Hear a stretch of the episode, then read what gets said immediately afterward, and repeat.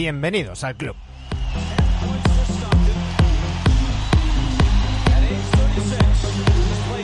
Una semana más, aquí estamos los NBA adictos dedicados a hablaros de NBA, del presente y del pasado. Hoy tenemos un invitado ilustre con nosotros, una de esas personas que merece más mérito del que obtiene y que hace cosas de muchísima calidad. Hoy con nosotros, Óscar Villares.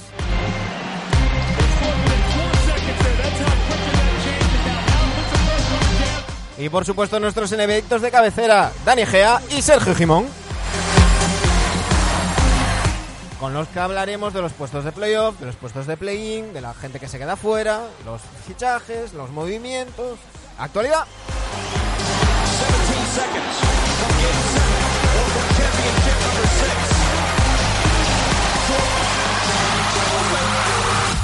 Aquí comienza el capítulo 315 de NBA.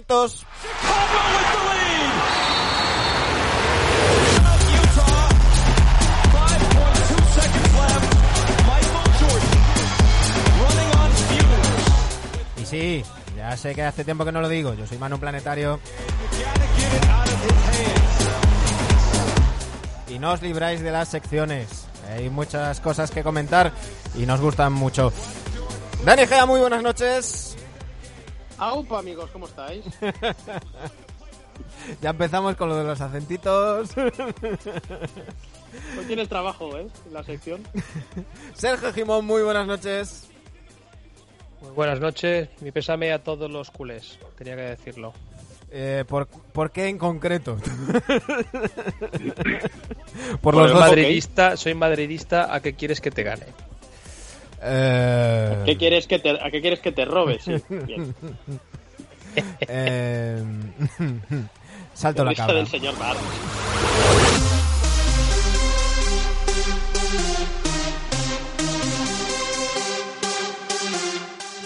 Como os decía en la presentación, hoy tenemos con nosotros a alguien que mm, yo me he empeñado en tenerlo en el programa. Llevo, pues, pues no sé, tendría que mirarlo, pero llevo, llevo un, unos cuantos meses detrás de él eh, porque creo que es de las personas que mejor escriben sobre baloncesto y mejor cuentan eh, anécdotas históricas e historias de, de NBA y en general de baloncesto. Don Oscar Villares, muy buenas noches.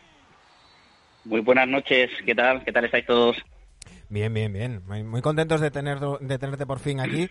Eh, habrá gente que diga, pero, pero Oscar Villares, ¿quién, quién es? Pues off the bench, eh, que, que, estábamos diciendo ahora micro cerrado, que hay que decirlo bien, es off con dos Fs, ya sabéis, T-H-E-B-N-C-H,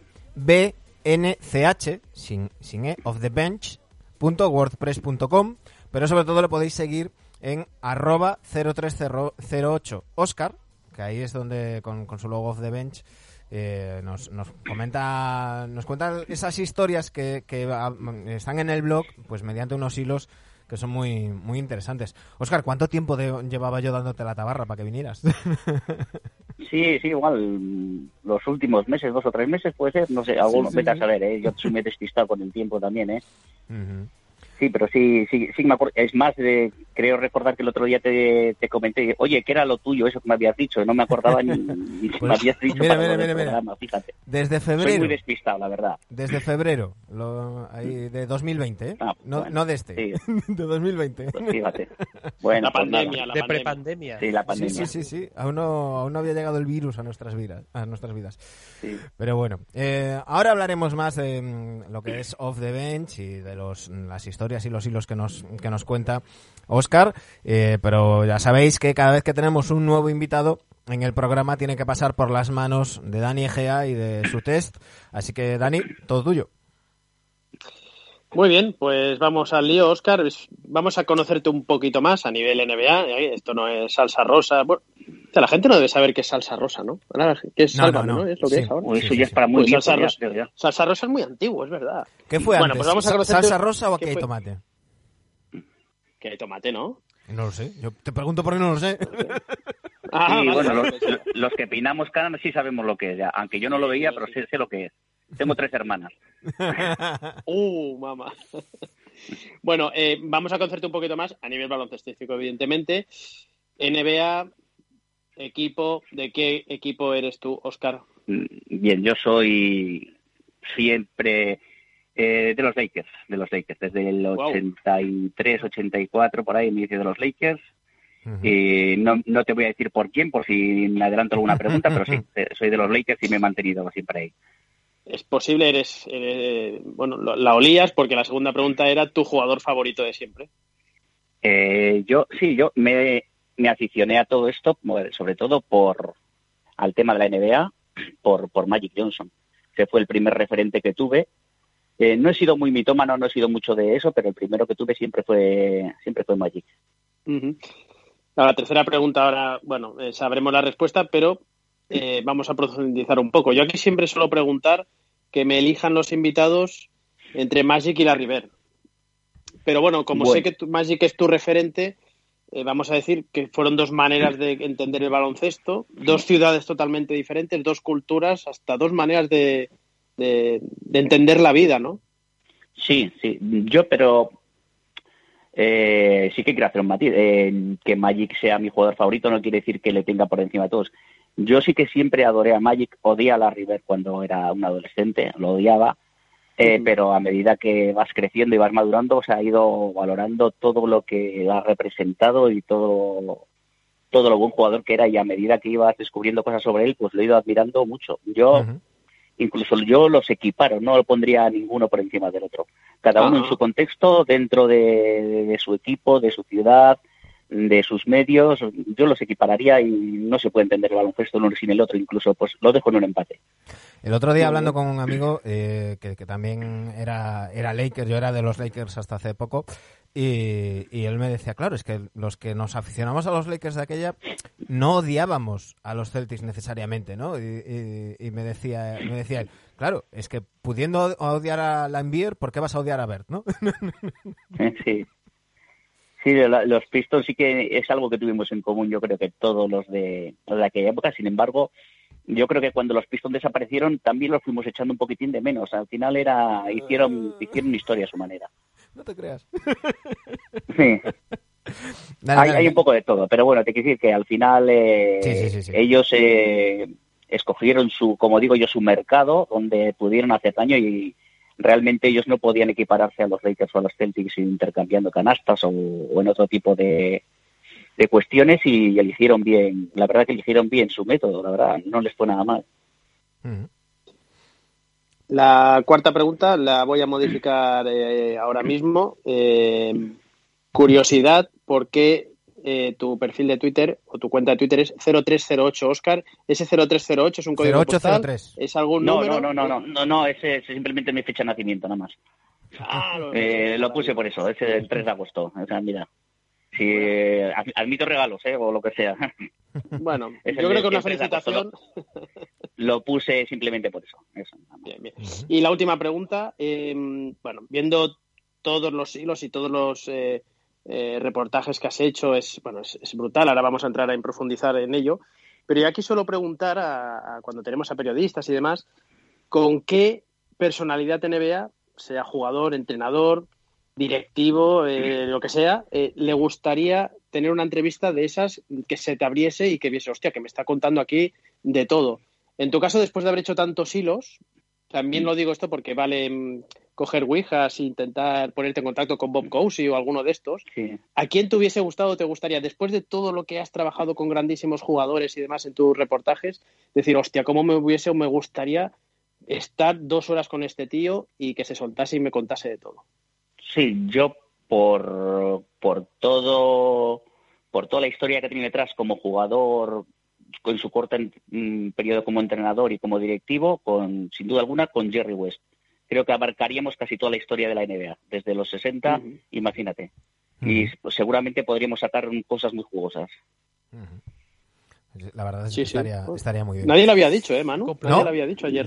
sí, es que eh, es, una persona, es, es uno de mis jugadores no lo he tenido nunca como un ídolo porque nunca le hemos nunca le he llegado a ver en directo, pero sí que he, leído dos biografías suyas, he leído bastante sobre él. En un último trabajo que hice sobre los Lakers, pues también profundicé mucho sobre su carrera. Entonces, claro, mm, tanto como jugador, como directivo y, y, como directivo en, varias franquicias que ha tenido éxito en todas ellas, la verdad es que eh, me parece un personaje del que se podría se podría hablar mucho largo y tendido y, nos podría nombrar sobre diversas cuestiones eh, de, lo que son los últimos 60 años del NBA. La verdad es que sí.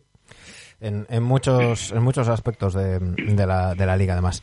Eh, vamos a entrar ya en materia. Vamos a hablar de, de Off the Bench, este, este blog que, que, deriva en esos, en esos hilos. Y si me permitís, chicos, eh, he encontrado un, artículo un poquito más corto, que, porque hay algunos que, que hasta los divides en tres, o sea, que, vienen, vienen potentes, vienen potentes, pero para que veáis un poco eh, la línea que, a mí me recuerda, hablábamos mm, con, la gente de Skyhook la semana pasada, y mencionábamos cuadernos de básquet, pues por ahí van un poquito los, los tiros. Y voy a leeros mm, uno cortito que, que, tiene aquí Oscar, que yo creo que, refleja bien la, la, línea del, del, blog. Dice 12 de junio de 1991. Los Bulls y Michael Jordan buscan el primer título de su historia y de su carrera respectivamente en el quinto partido de las finales ante los Lakers. Con 3-1 en la eliminatoria en el último periodo, los Bulls, que habían perdido una renta de más de 10 puntos en el cuarto anterior, veían cómo el partido se igualaba y peligraba la posibilidad de sentenciar la final. Los Bulls, en plena vorágine de errores, vieron cómo Jordan intentaba tomar la iniciativa y resolver la final por su cuenta, pero el número 23 tampoco estaba acertado. Los Lakers igualaron el partido, 93-93, y Phil Jackson pidió tiempo muerto viendo el cariz que estaban tomando los acontecimientos. Ese día Michael Jordan recibió una reprimenda de una de las pocas personas a las que permitía esa osadía. Jackson, en referencia al juego de ataque de los Bulls, señaló a Jordan y le recriminó que no doblara el balón cuando era objeto de dos contra uno. Y le preguntó, ¿quién está abierto? Ante el silencio, como respuesta, volvió a preguntar, ¿quién está abierto? Paxson, contestó Jordan. Bien, eso es todo lo que tenía que decir, concluyó Jackson. Tras el tiempo muerto, a falta de menos de cuatro minutos, John Paxson anotó 10 de los siguientes 12 puntos de su equipo, cuatro lanzamientos exteriores y una bandeja en contraataque. Los Bulls rompieron el partido y ganaron 101 a 108, proclamándose campeones por primera vez en su historia. Paxson anotó 20 puntos en una serie de 8 de 11 en el tiro. Jordan sería nombrado MVP de la final al promediar 31,2 puntos, 6,6 rebotes y 11,4 asistencias. Aquel día fue un punto de inflexión para la franquicia y para Jordan, que comprendió que necesitaba a sus compañeros para alcanzar su objetivo, el título de la NBA. Aquel día empezó la era de los Bulls, la era de Michael Jordan. Un poco esta es, esta es la línea, Oscar, ¿no? recordar historias, eh, anécdotas a veces, eh, en ocasiones, pues equipos míticos mm, y, traerlos al, recuerdo, ¿no? Sí, sí, básicamente se trata de eso. Eh, sobre acontecimientos y, partidos históricos que prácticamente todos hemos vivido, pues me gusta incidir en pequeñas anécdotas, intrahistorias, que de alguna manera expliquen cómo, cómo se desarrollaron los acontecimientos. Y en otros casos lo que trato es de traer a la luz, pues alumbrar a algunos jugadores o algunas épocas que, que no tienen tanta, tanta información detrás, no hay tanta documentación detrás a la que un aficionado medio o que no quiera perder mucho tiempo en buscar sobre, sobre ese personaje, sobre ese equipo en cuestión, pues que tampoco tenga que, que bucear mucho ni investigar demasiado. Más que nada es pues intentar traer para el aficionado medio o para una persona que pueda tener algo eh, perdón, algo asequible, pues ese acceso a esa información. Más, más, o menos es lo que quiere. Y dar a conocer también otros aspectos, pues otros aspectos de, jugadores, de equipos, de la liga, como era. Más que nada porque, al fin y al cabo, pues eh, el día a día mío no me permite hacer ese trabajo eh, eh trasladado a la actualidad, porque te permite, o sea, te, eso te conlleva pues estar eh, al actual eh, minuto a minuto, hora a hora y claro, el día a día mío con el trabajo, con la familia no me lo permite. Entonces, eh, hablar de otras épocas, aparte que también me gusta, también me gusta la actualidad, el baloncesto actual, pues tiene un pozo que te permite poder andar, poder investigar, poder escarbar y sacar esas pequeñas cositas y luego pues trasladarlas de la, presentarlas de la mejor manera posible para que el lector también se sienta atraído. Además, ¿cuál es tu mayor tu mayor fuente de, inspiración, por así decirlo? ¿Dónde sueles bucear todas estas historias? Bueno, eh, tengo tengo muchos, muchas. veces. mira, por ejemplo, uno de mis eh, uno de mis escritores favoritos es es Roland Lassenby. eh, pues tiene biografías sobre Kobe, sobre Jerry West, sobre Michael Jordan. Tengo bastantes escritores eh, estadounidenses de, de los 70, de los 80, que tienen libros muy buenos y que no son muy conocidos. Y mm. luego también, pues a ver, eh, dentro de referentes o gente que me gusta como escrito, pues, pues es lo típico. O sea, me encanta Gonzalo Vázquez. Me encanta ser una persona que, que es, es difícil no adorar lo que hace por cómo presenta las cosas y tal. Pero bueno, más y sobre, pero sobre todo eh, me fijo mucho en, escritores eh, estadounidenses, pues de la vieja escuela periodística, pues tipo Bob Ryan, y, gente así. Porque eh, además estamos ahora en una época donde mm, todo es la hostia, ¿no? Y todo, todo es lo más y cada, cada día mm, asistimos a un acontecimiento histórico, ¿no? Siempre con esto de tanta es estadística... sí, es una vorágine de acontecimientos que no nos da tiempo a disfrutar nada. ¿no? Y, que, y que relativiza todo mucho, ¿no? Eh, eh, porque realmente, a ver, que un jugador X, no quiero poner ningún ejemplo para que luego nadie diga que tengo manía a quien sea. Eh, un jugador X resulta que bate el récord de partidos consecutivos tirando a la pata coja con la con peinado de con la raya al medio. Y, ya lo tenemos en titulares, se comenta en redes y al día siguiente hay otra cosa y eso hace que nos olvidemos un poco de, cosas, bajo mi punto de vista, bastante más importantes, que han sido más históricas, que, que, tienen más enjundia y más, más tema que tratar. Y, y, que como vivimos en este, en este momento de la inmediatez, quizás se nos, se nos escapa un poquito y, y nos olvidamos. Yo creo que es importante oye, pues, pues tomarnos el, el, tiempo, mm, porque, porque se puede hacer, se pueden hacer las dos cosas, ¿no? Podemos estar al día y al mismo tiempo tomarnos el tiempo de, de y, más en el formato que tú lo haces, con, con hilos de, de Twitter o, yendo directamente al, al blog, no estamos diciendo, oye, que te tienes que tirar dos horas leyéndote un tocho y en inglés. No, no. muy bien escrito, entretenido, informando y aprendiendo también de, de cosas que, que, que, si la NBA hoy en día es como es, viene donde viene. Sí, sí, desde luego.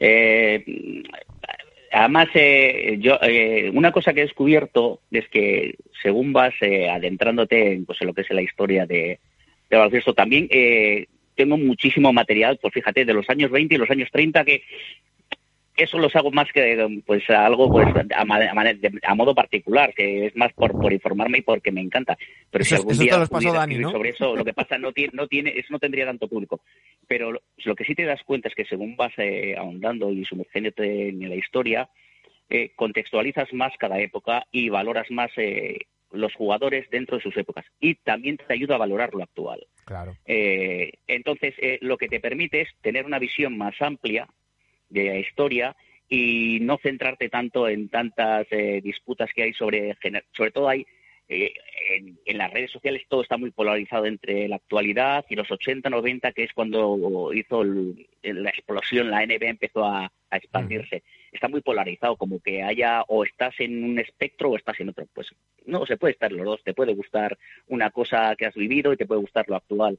Simplemente es contextualizar, no intentar comparar épocas diferentes porque es imposible. No se pueden comparar cosas diferentes con reglamentos diferentes, con contextos completamente diferentes. Sí, sobre todo eso, reglamentos muy distintos. Aquí lo hemos dicho en más de una ocasión cuando se, se habla de, si Jordan, que si tal, es que las reglas defensivas eran completamente distintas. Dani, estaba diciendo que, que, eso del baloncesto de los 20 y los 30, con lo que te gusta a ti remontarte al, al origen de la NBA a los 40, que eso solo pasaste tú, ¿no? Sí, sí, mira, aquella época me pilló haciendo la mili, con lo cual pues lo tenía muy a mano. Bueno, era una mala época que ya pasé la mili, ahora que pienso los, 30, sí. los años 30. Sí, con la caballería, ¿no? Igual. Sí, sí, había por ahí. En Alemania. Bueno, es igual. En Friburgo. Eh, vamos, vamos, yo te quiero hacer una pregunta con todo, mm, analista como eres de, de toda la historia NBA. A mí que me gusta mucho también eh, bucear en lo que fue la, la, prehistoria de los años 40, 50 de, de, de la NBA. Si te pidiese que me hicieses un ranking, los cuatro primeros o tres primeros, en cuanto a décadas, que te dijese, oye, ya sé que es muy difícil, ¿eh? que seguramente nos quedaremos con la de los 80, 90, tal, pero oye, que me dijese, oye, es que la década de los 60, con todo lo que yo he visto y analizado y demás, así como la de los 70 nos parece un poco regulera, ¿no? Eh, no, sé qué si me tuvieses que decir dos o tres décadas que dijeses, hostia, es que esto fue la rehostia. Eh, a ver, eh, a mí es que yo siento, eh, fíjate, es que no, no, no, es por contradecirte, pero es que me encantan los 70. Me encantan los 70 por la dualidad que había colaba con todo. Mm. No, no mm. digo que sea la mejor ni eso, pero es que me encanta porque tiene, sí que es una, una, una década un poco maldita, y, pero detrás se esconden muchísimos buenos jugadores y quizá vino marcada por, por esa falta de dominio de un equipo concreto, no un equipo que, mm. que marcó la década como en los 80 que hubo dos, o tres equipos, o sea, Lakers Celtics, la dualidad, los 90 con los Bulls, o, los 2000, la primera década de los 2000 con, con el principio con los Lakers y luego con los Spurs. Esa falta de, de, dominio, esa igualdad de la liga a la baja, ¿no? Porque no fue por, por arriba. Sí que me gusta mucho. Si tuviera que marcar una década que, pues es difícil, es difícil. Eh, quizá me quedaría, eh, pues no lo sé. Eh, los 60 me encantan, eh, yo creo que lo, entre los 60 y los 80, yo creo que son las, las etapas que, que por, por calidad de jugadores que había, por el nivel medio de la liga, aunque en el 60, en los 60 eh, recordemos que todavía los jugadores de raza negra tardaron bastante en incorporarse, pero al haber tan pocos equipos, sí que la verdad que la calidad de los equipos, la calidad media era muy, muy alta. Y los 80 también, la calidad del jugador medio dentro de su contexto era bastante alta, todavía era bastante alta. En los 90 ya sí empezó, se empezó a expandir un poquitín la liga y aunque a nivel de superestrellas quizá haya sido de las mejores épocas de la liga, el nivel medio de los jugadores sí que yo creo que empezó a bajar un poquitín técnicamente, ¿eh? pues se empezó a meter más cemento armado, se empezaron a, constituir los equipos de otra manera. Y luego ya eh, lo que son las épocas actuales, pues hombre, eh, sí que se ve que hay una evolución técnica y física tremenda. Pero claro, eh, no siempre eso va de la mano del buen juego, siempre eso siempre luego eh, la evolución física y técnica tiene que ir unido de, una de una buena condición táctica de los jugadores que sepan entender el juego. En fin, pues básicamente pues, los 60 y los 80 serían mis décadas ideales. No te digo que sean las mejores o peores, pero sí que son las que las que tengo un poco más idealizadas. Desde luego más duras son. Imagínate, ahora que dices que era tan igualada, simplemente porque eh, cualquier jugador, bueno, estaba tan igualado por eso, porque todos no se juntaban estrellas, que es a lo que quería hablarte ahora. Eh, ¿Tú te imaginas, que, o sea, qué opinas de que ahora se junten tantos jugadores y que hayas vivido tantas décadas, estás informado y, y que y sobre todo has visto super equipos ¿no? que se han formado a base a base del draft y que no se movían del sitio, no eran jugadores franquicia y ahora en contrapuesto con lo que estamos viendo en estos momentos. ¿Tú cómo, qué te parece eso? Bueno, no me gusta jugar, no me gusta jugar en ese aspecto, o sea, no lo veo ni bien ni, ni lo veo mal. Eh, hay veces que sí que es verdad que hay algunos jugadores que son más volubles que otros, que se mueven un poquitín eh, pues no sé, en función de, casi de cómo, cómo son percibidos. Eh, mm, te voy a poner un ejemplo, eh, no sé, por ejemplo, el, son, pero ya son casos muy particulares. El, el, el caso de Kevin Durant, pues eh, estamos hablando de una personalidad muy que tiene detrás de sí una historia pues de, muchas inseguridades, de cómo le importa muchísimo cómo es percibido y eso le lleva pues también a, a, a ir cambiando de equipo porque siempre intenta, es una persona, es una personalidad, un perfil que siempre intenta buscar sentirse muy querido, muy reconocido, muy arropado. Y claro, eh, no siempre encuentras eso cuando, cuando te juntas con, con, muchas estrellas en equipo, no siempre vas a ser el centro de atención. Eh, eso también se lo permite el contexto actual, pero tampoco me gusta juzgar el tema de que LeBron cambia de un lado a otro no, no lo veo mal, yo creo que lo veo más como que es la, época que nos ha tocado vivir, el contexto, lo que es eh, las, las, normas del mercado actual, pues, y, y, lo que la propia NBA también, las propias televisiones eh, fomentan, porque al fin y al cabo destinan un dinero a, a las plantillas y, e interesa que los jugadores se muevan.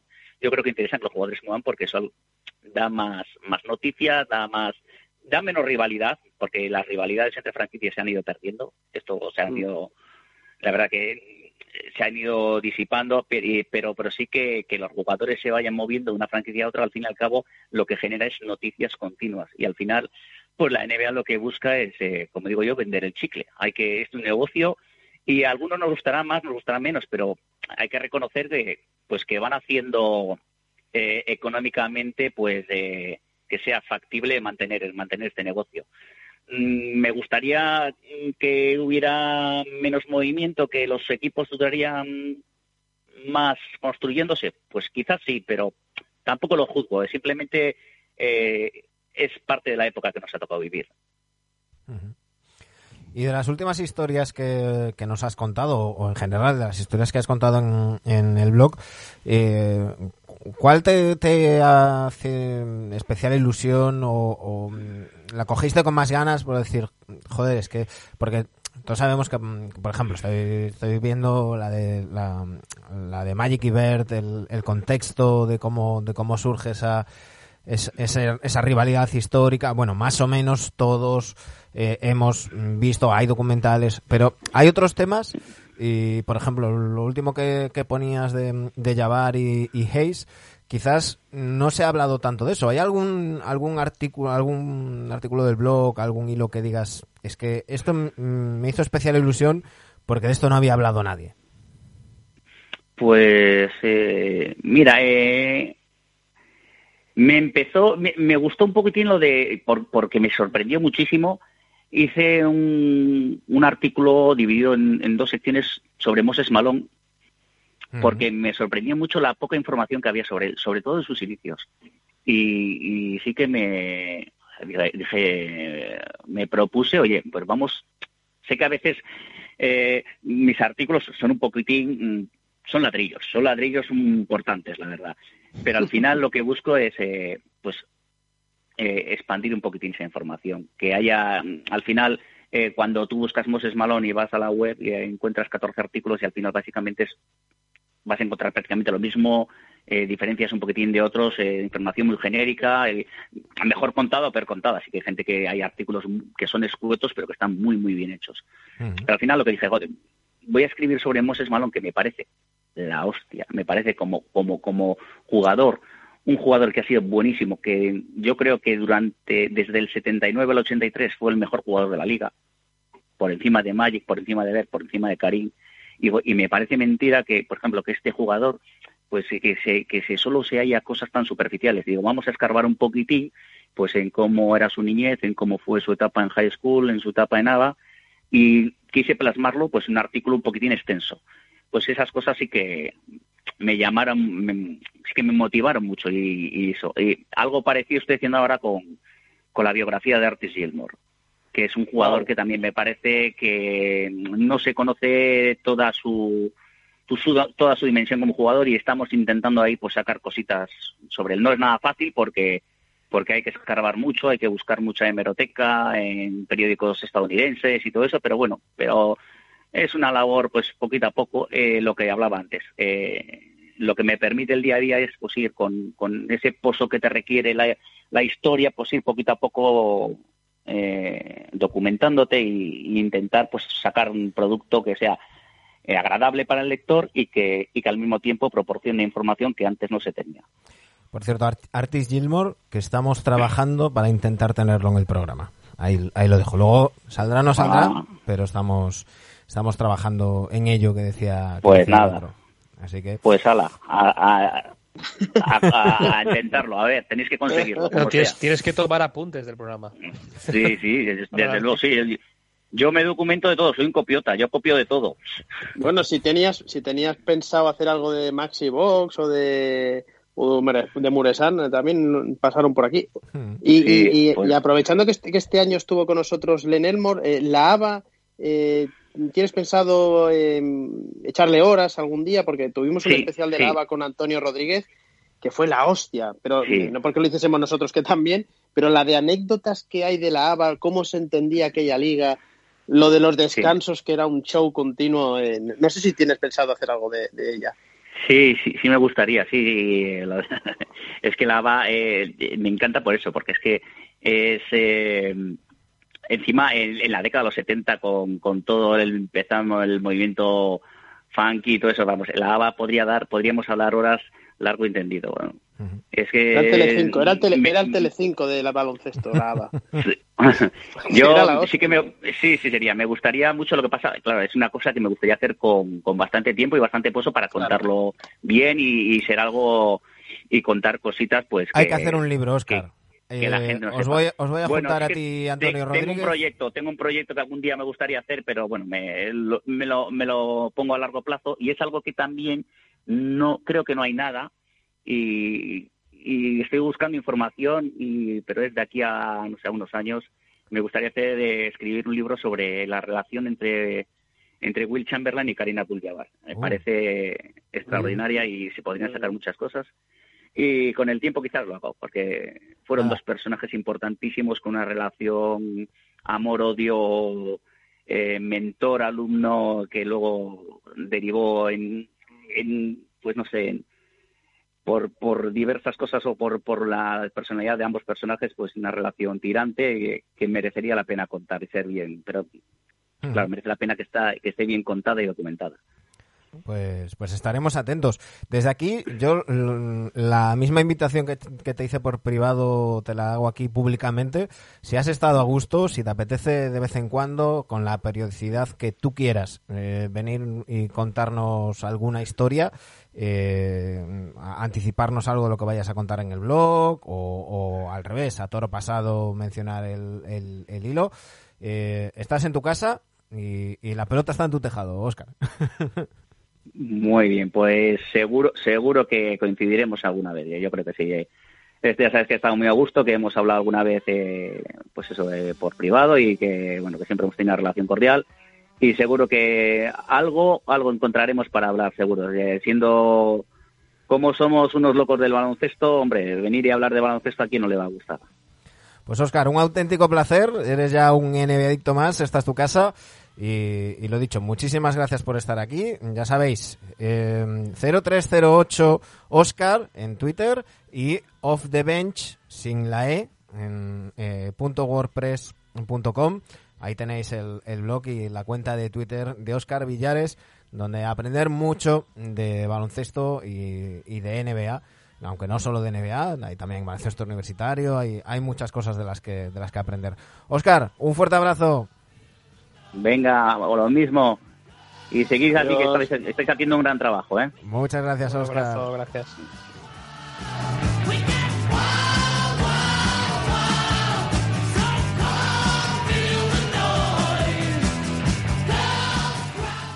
Y me vais a permitir, chicos, que, quite la canción que, que, pedía Dani, ahora la volveremos a poner, eh, porque tenemos que ponernos serios y tristes y de mala hostia y de todo un poco. Y es que eh, un poquito antes de empezar con el programa, Mm, veíamos, eh, bueno, por Twitter, ya sabéis que, ahora casi todos nos informamos por Twitter, el asesinato de Daunte Wright, otro joven eh, en Minneapolis, a, muy poca distancia de donde se está celebrando el juicio de George Floyd.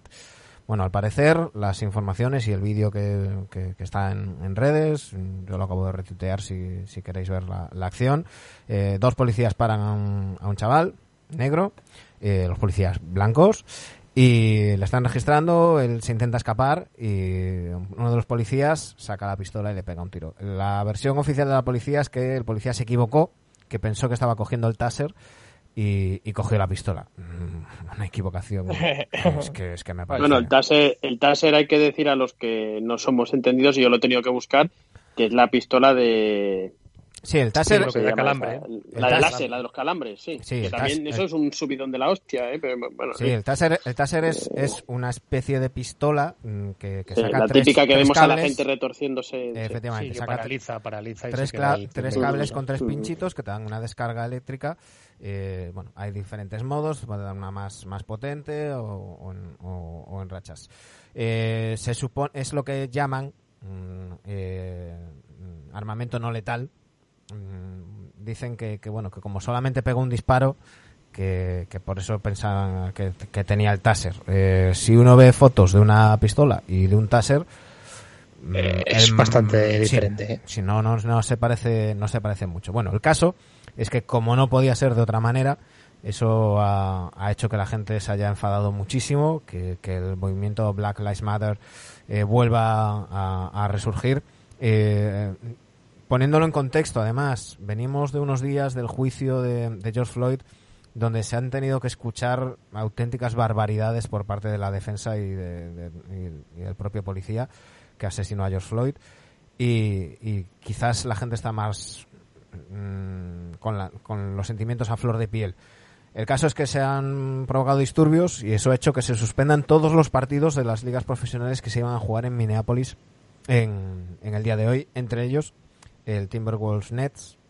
Eh, bueno, ahora mismo Twitter es casi monotema con esto. Queríamos comentarlo y, bueno, que, es que no puede ser de otra manera. O sea, no, no están en las cosas ahora para que se pongan a jugar al baloncesto ahí. Se habla de que mm, podría retomarse y jugarse mañana o incluso el miércoles. Y en caso de no ser así, sí que se aplazaría para más adelante. Pero bueno, veremos a ver cómo, cómo evolucionan todos los disturbios y, y cómo va el tema. Porque en este, en este tema llueve sobre mojado. Así que en fin. Quería, quería comentarlo, chicos, creo que era algo lo suficientemente importante como para, como para mencionarlo. Y, a ver si, si, no tenemos que hablar más de esta, de cosas como esta. Eh, sí. Porque, porque la verdad es que es asqueroso. Pero bueno, en fin. Eh, lo dicho, vamos a seguir con el programa. Vamos con las secciones y vamos con Come on Feel the Noise de Slate.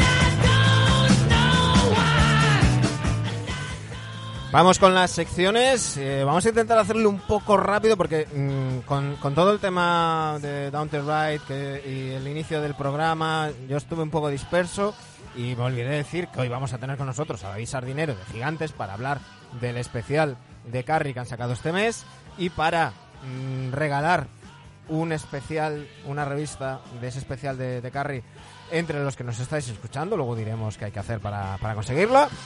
Eh, así que vamos a ver si, si hoy ventilamos las secciones rápido, chicos. Dani, vamos con, con el Fab Coach. Y, ¿Hubo mucho troll esta semana? Sí, eh, pero vamos a ir rápido, pero, pero hay que decir las cosas. Eh, esta va para ti, Hernán. Espero que esta canción, eh, tú y yo que estamos en la trinchera, eh, te mole. Eh, Hombre, es que estás buena. Es que estás buena, joder. No, no, no, me ah, puedes. No, es que tampoco te he oído decir que penuda puta mierda. Claro, es que no me vas a comparar. No me vas a comparar. No me vas a comparar a Slade, uno de los referentes del glam rock de los 70, con Journey, una horterada ochentosa. O sea, no me compares. Uno de los, uno de los referentes de los pelos afro, que sí, hombre. Horterada. Hernán, estamos juntos en esto, tío. Eh, venga, rápido, para que veo que hay prisa. Eh, bueno, hemos tenido un 7% de trolls en la encuesta pasada de Chicago Bulls, ¿vale? Buscábamos el mejor entrenador de los Bulls, Phil Jackson un 93, y a partir de aquí, pues bueno, hemos tenido un 4% que ha votado a Thibodeau, un 2 a Dick Mota y un 1 a Doc Collins, ¿vale? bueno, un, el cálculo del 7% de los votos que hemos tenido. Un 4% a Tibro. Vale, vale. Dani, Dani y alguien más habrá sido. No, no, no. ¿Y hoy con quién vamos? Bien, pues eh, es una buena pregunta porque hoy vamos a ir. porque, lo estoy buscando, que no me acuerdo. es una buena Mira, podríamos haber Minutos musicales.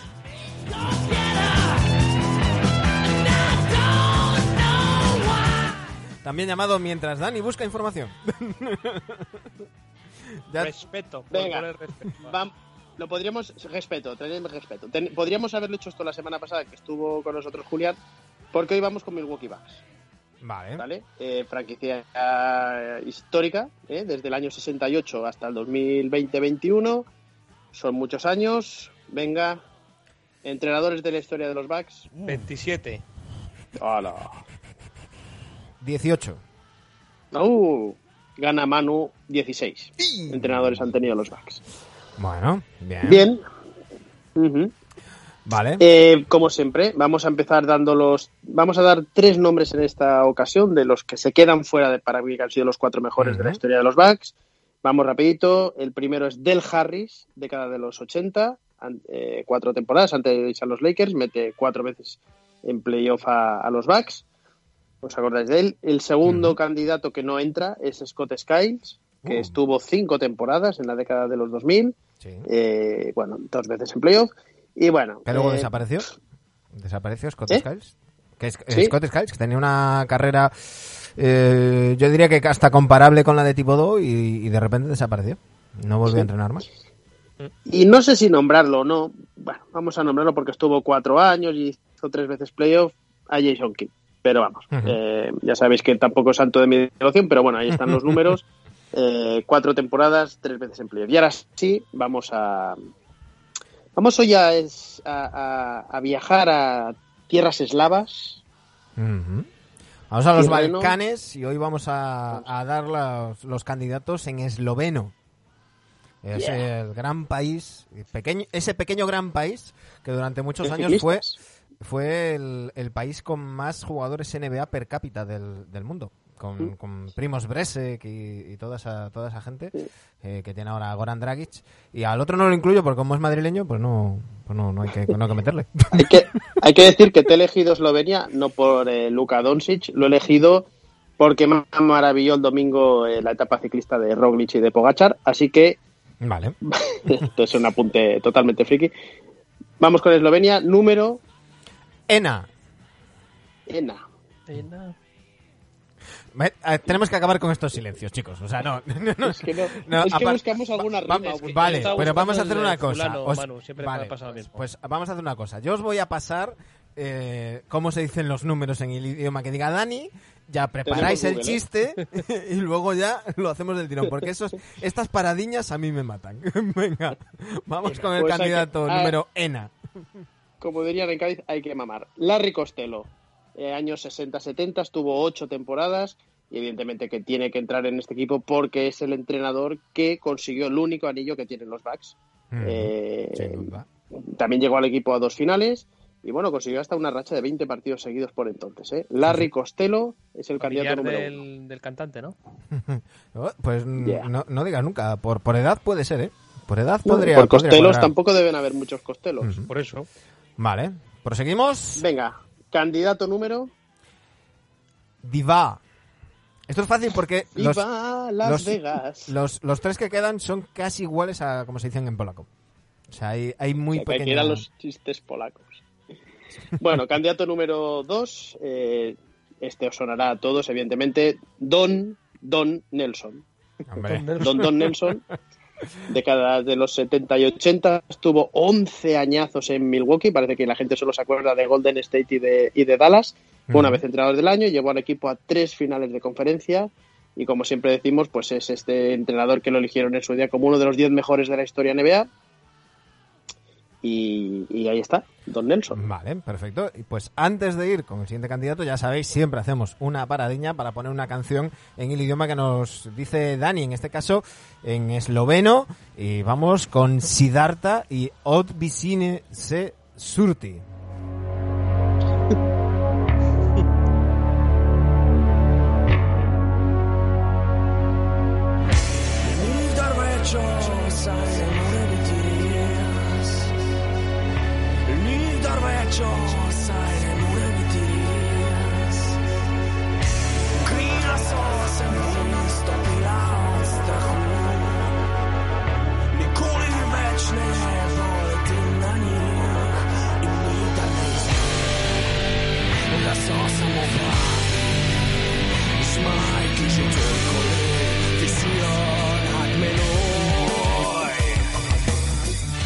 Banda formada en el 95, uno de los grandes referentes del rock en Eslovenia y en esloveno, como podéis ver, Siddhartha. Continúa, Dani. ¿Sabes qué me pasa cuando pones las músicas de estos eh, de estos grupos de los países que decimos? Me suena todo a Eurovisión. Sí, No, ¿a que joder. Sí, me imagino, 10 points. Pues intento Venga, buscar indie y rock. O sea, ya, ya huyo de- de- del, del top 10 Ya, y ya. tal, de eso ya, ya, ya huyo.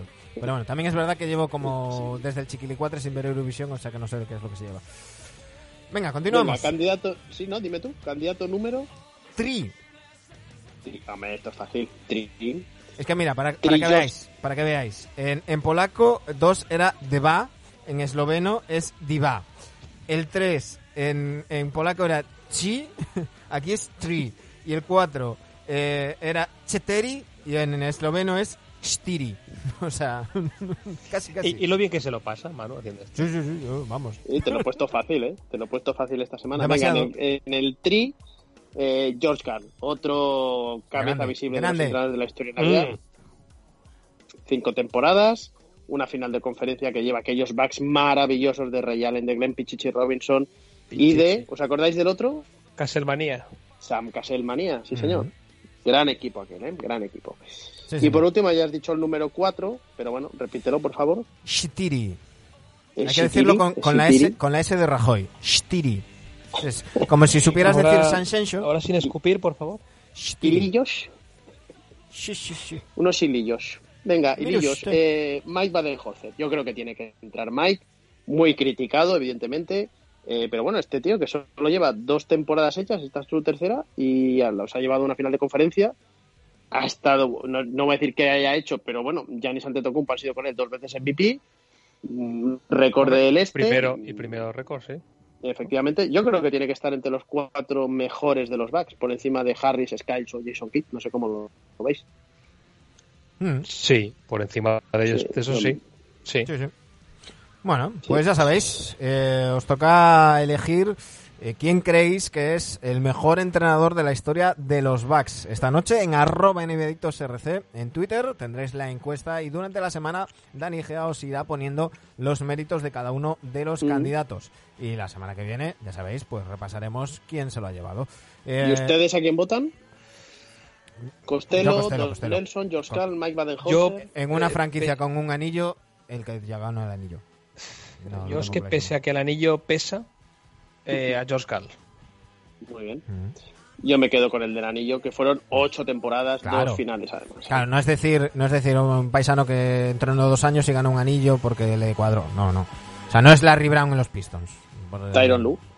Claro. Tyron Lue. Estoy hablando de entrenadores, no de otros. Ah, vale, vale. Bueno, eh, tú me ponías Sli- Slate, unos mm, referentes del, del glam. Pues antes de ir con Jimón, yo te cierro con otro referente de- del glam, el gran Mark Bolan, T-Rex.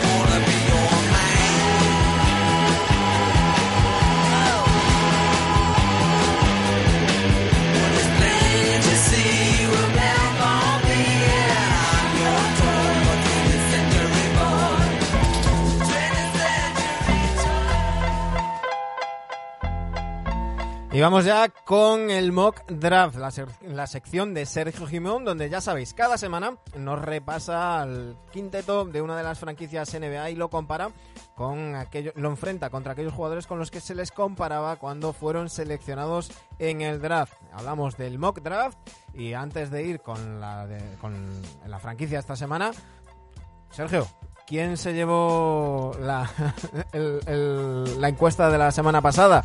¿El fulano team? Los fulanos, los fulanos, que en Bien. esloveno Taki-taki. es taco intaco. ¿El Taki Taki team? El taquitaca, he de decir que dijimos Jason Granger y es Denny Granger, ¿vale? El de. Pacers. Danny Granger, Además pasó algo muy curioso, porque dijiste Jason, Jason Granger y ni Danny ni yo te dijimos nada porque los dos eh, estábamos pensando Sí. en Danny Granger. Y yo te Sí, contesté todo el mundo estaba pensando en ese. pensando en Danny Granger porque, claro, para mí Jason Granger en entorno NBA no existe. O sea, no, no, no, no es, no es. Entonces, pero, pero bueno, sí, nos Pues lo recordaban en iBox en los comentarios, que por cierto, ya sabéis que en, en iBox, en YouTube, donde queráis, nos podéis dejar vuestros comentarios, que casi siempre respondemos. ¿Y con quién vamos Pues hoy? Granger, Jeremy Lamb, que ganaba sí o sí, Reggie Miller, Margasol y Lafrenz, con un 59%. Hoy vamos con los Clippers, con los LA Clippers, y está muy reñida la cosa, y salen, el, el fulano team es, es mock, esta vez sí que es mock porque es, es muy buen equipo el que sale ahora. Vale. De base, el flipao no he encontrado parecido, comparación, no existe el flipao para las, las- Patrick Beverly. los referentes. Así que he tenido que, que colocar a Rondo, que la, la han fichado, y bueno, quizá en playoffs podría ser el base titular de, de Clippers, ¿no? No sé. Bueno, ahí está, ¿no? Ray John Rondo, que lo comparaban con uno de los jugadores favoritos de Manu, que lo ha dicho en varias ocasiones, y me acuerdo, que es con Mookie Blaylock. Oh, Hombre, qué grande, Mookie. qué grande. El primer nombre de Pearl Jam, Mookie Blaylock. Se cre- sí, es cierto, es que se querían llamar así, pero Sí. Mookie Blaylock eh, no- le amenazó con ponerles una denuncia. Y, y de hecho el Ten, el primer disco de Pearl Jam, es por el dorsal de Mookie Blaylock. A lo mejor hubiese vendido más camisetas Blaylock. Puede ser. ¿No? Poca broma. Bueno, yo lo recuerdo en, en Atlanta, a Mookie Blaylock, Sí. muy mítico. Y similar, a Rondo, similar, bastante similar. Vale, Vamos puesto de dos. El puesto de dos que es Paul George. Ojo a Paul George porque Ojo. lo comparaban con Scotty. Uy, Sí. Bien. Pippen. Bien tirada. Sí, sí. Bien tirada. A mí también me Sí, parece sí, bien Es, tirada. es, es una de, lo- de las comparaciones más acertadas de lo que llevamos No por de- el dinero que ganaron, pero de sección. No, pero es- sí, sí, sí. Un, Pobre un tipo, un tipo capaz de, de ser defensor top cuando se lo propone, de, de ser atacante top cuando se lo propone también, y, y a veces no demasiado bien amueblado. Me, me cuadra perfectamente. Mm. En el puesto de, tres, a Kawhi, esta es una de las de los jugadores que, que fueron, fueron un robo del, del draft, evidentemente, porque a Kawhi Leonard le, le compararon con Gerald Wallace, Joy. un trota, equipos, entre otros Sí. de los Bobcats, me acuerdo que fue la mejor temporada que Sí. hizo. Uno de esos Los jugadores con muy mala suerte, entre comillas lo de mala suerte, pero hablamos muchas veces, ¿no? Cuando hay traspasos y, y da- este tío siempre llegaba a los equipos en el peor momento posible. Sí. Y cuando empezaban a ir más o menos bien, lo mandaban para otro lado. Pero le, le pasó en, en los, en los Bobcats en, en su momento, le pasó, en- que me acuerdo que estaba con, con Gerald Henderson también. Y, y le pasó en los Nets antes del- del traspaso aquel de la 13-14. No, no, no. mm, Pero, pero a mí me gustaba, ¿eh? A mí me gustaba. Pero vamos, no hay color. No hay color, no hay color. No hay color como que tampoco hay color en este, que es Sergi Vaca, lo he puesto de 4, Ujú. y no le llega ni a la suela del zapato a Sean Kemp, Hombre, que era su comparación. hombre. No, no, hay, no hay por dónde cogerlo tampoco la comparación. No, no, por eso. Eso te iba a decir, eso te iba a decir. Es que son jugadores, uno muy, muy, muy marcado ofensivo y otro muy, muy, muy marcado defensivo, ¿verdad? Sí, sí. Quizá, bueno, cuando, cuando Ibaka llegó tenía más pinta Ay. ofensiva, no, no lo sé. No, yo creo, yo creo que esa comparación se hizo en base al, al cuerpo. de- al ver el- Sí, el- creo que sí, eh, más de, los- más de no, cuerpo ¿cu- que de- ¿Cuántos, cuántos músculos tenemos en el cuerpo? Sé- que huesos son 200, no sé cuántos, pero músculos Pero no sé. 20 menos que Ibaka, seguro. Eh, eh, es lo que iba a decir. Ibaka tiene el doble. Ibaka tiene músculos en los músculos. Porque es una barbaridad. Qué cuerpazo tiene el cabrón. Eh, y, y, y Son- no, yo, yo, yo, yo le daba. Eh, y Son Kemp, Son Kemp eh, en su momento, antes de, también, de dejarse claro. llevar, en, en los Sonics al inicio, era una, una en los era una animal. máquina. Era un ¿Os imagináis, ¿Os imagináis a Sean Kemp habiendo nacido como le dijimos a Bernie Álvarez en su día 15 años después? animal. Bueno, Estaría petando ahora, ¿eh? Depende, depende. Sí, Bueno, En no, cuanto- tendría que ser tiros, no, en cuanto a espectacularidad. No, no, me refiero en cuanto Sí, a sí, sí. espectacularidad, en cuanto a hype, en cuanto a concursos de mates y todas estas cosas, que a lo mejor no hubiese ido a ninguno. Te lo compro, pero, Pero vamos. te, cambio, te cambio 15 años por 8. Sí, Antes sí, de que, para, razón. para que no le Sí. pillara ahí el triple. pero, pero sí. ¿Y en el puesto de 5? Puesto de 5 es eh, Ivica Zubac, que creo que es. Eh, Zubac es croata. O no lo sé. Mm, Pero como pasa siempre con gente de los Balcanes, eh, pues lo comparan con, con otro de los Balcanes, ¿no? Este, en este Con caso Divac. con Nenad Kirstic, Ah, entre otros equipos los Nets. Yo recuerdo que jugó en los Nets, donde hizo el mejor papel. Sí, sí, sí. A la chita callando Y- Kristich. Kristic. Sí, lo que pasa es que se fue, se fue difuminando igual que su pelo.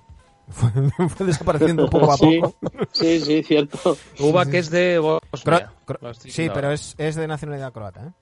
Es, es- ya sabéis que ahí hay mucha mezcla. Que me suena que jugó con Croacia en Sí, sí, algún sí, sí. Eurobásquet o... Es de origen bosnio, pero bueno, ya sabéis que, que hay en, en los 90 todo lo que sucedió en los Balcanes y, y hay, hay mucha población eh, croata de origen serbio, serbio de origen bosnio, bueno, en general, pero, pero eso, que sepáis que, que Zubac es- tiene nacionalidad cro- croata. Bueno, pues, pues toca elegir entre el quinteto de los de los Clippers. Clippers y el fulano team. ¿Lo has buscado? ¿Cómo, Pippen, cómo se dice? Gerald Wallace, Sean Kemp... ¿Has buscado cómo se dice Kirstic. fulano en, en esloveno? Sí, lo has Sí, dicho eh, antes. taco, taco, taco, Taco, taco. este. ¿Ves? Si es que al final es igual que el, que el Taco, polaco, taco. joder. Eh, eh, Era taki taki en, en polaco. O sea Sí, que- algo así, era muy parecido. Por eso. Venga, me comprometo al siguiente país que no tenga nada que ver con esa cultura. Perfecto. Andorra. Bueno, Gibraltar, Andorra. ya, Sí. ya sabéis, esta noche en arroba nvictosrc en Twitter tendréis la encuesta para que elijáis entre el quinteto de los ¿eh? actuales Clippers y el fulano team, el mock draft de los de los Clippers. ¿Con cuál os quedáis, con cuál os quedáis vosotros? Es muy difícil esta, ¿eh? Son grandes equipos. Yo me quedo Pasa con que- yo me quedo con el actual porque tener a eh, hablamos siempre de los jugadores en su mejor momento. Tener a, a Kawhi y a Paul George en su mejor momento Se Es presta. Scotty. Ya da igual. Ya, pero tienes a. Chris Wallace. Sí, bueno. Es difícil la elección, va a estar reñido, ¿eh? Yo creo que sí, estar también va a estar reñido. ¿eh?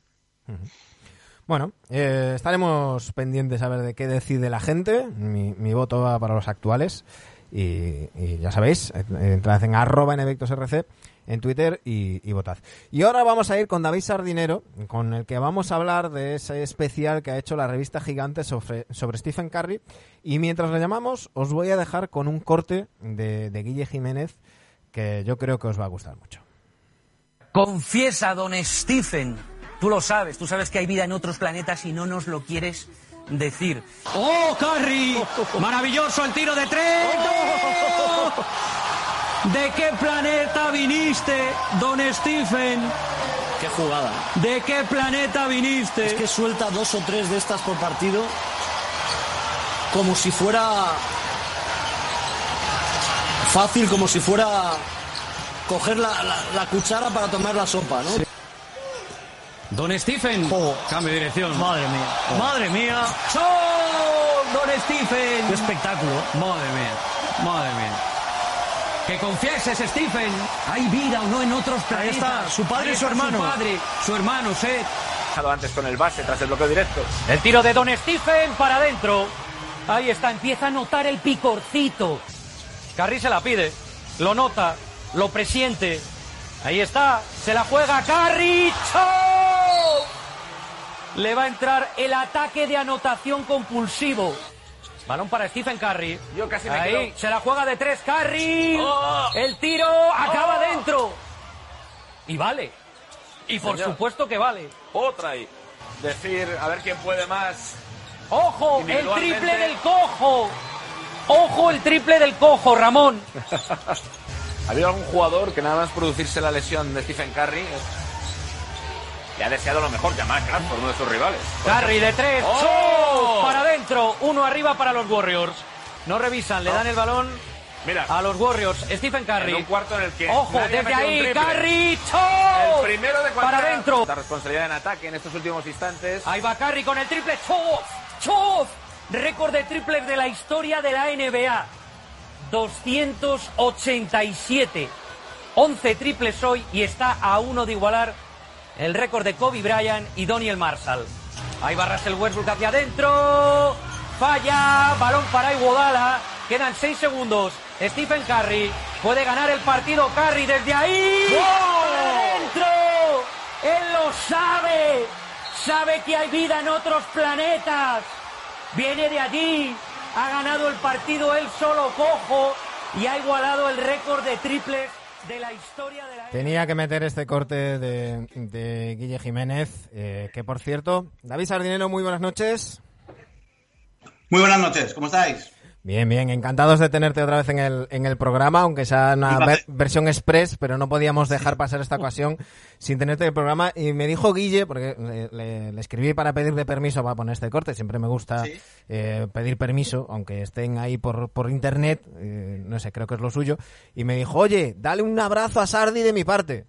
Hombre, joder, sí, sí, además tenemos muchos gustos en común musicales y en más de un sí. festival hemos estado ahí compartiendo eh, parte del público, así que sí, sí, sí, más allá de, de la NBA.